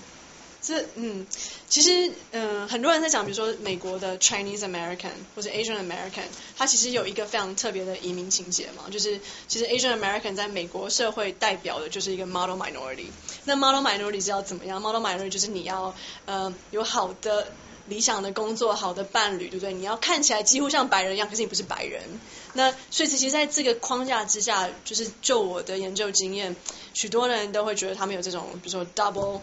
oppression，对不对？因为生在移民家庭，那就算美国的大环境可能相对来讲比较自由，可是因为移民跟种族的身份，你反而被放在一个传统保守的框架，所以。嗯，所以其实很多人会讲到，就是就是对，比如说对于 come out 来讲，在一个移民家庭要 come out，那你的家人可能都是经过多辛苦啊，把你送来这边变成美国人，然后你居然要变成同性恋，是不是？那他们怎么能够接受呢？你不能够生一个就是美丽可爱的美国小孩，所以这个东西其实我觉得在这个脉络下又呃更困难，而且加上呃美国同志文化它的非常的的 white，right，它非常的。白人为主流，那你基本上你身为亚裔或是 Chinese American，呃，你会被放到一个非常 stereotypical 的 category。第一个是你第一个被看到就不会认为是同志，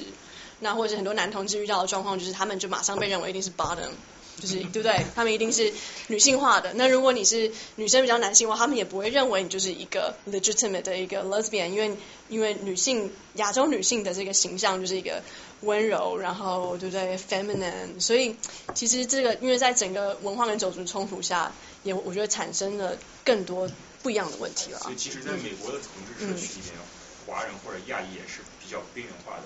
我觉得非常的对。就会告诉你非常边缘化，因为我在那种社交场合被这个开始找男朋友的搭讪，所以我知道 他压力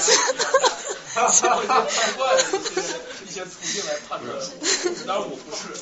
所以他很失望，所以我也不很不好意思。能不能分享一下他们的依据？就是说，如果比较夸张一点视频，或者是说那个我因为。有一次是跟一个长很帅一个男生然后跟他扯了很长时间蛋，就他觉得我对帅哥有兴趣。行，那今天时间时间不早啊，我们谢谢大家。可以私下再聊。谢谢大家。非常好，非常好。谢谢，谢谢，谢谢。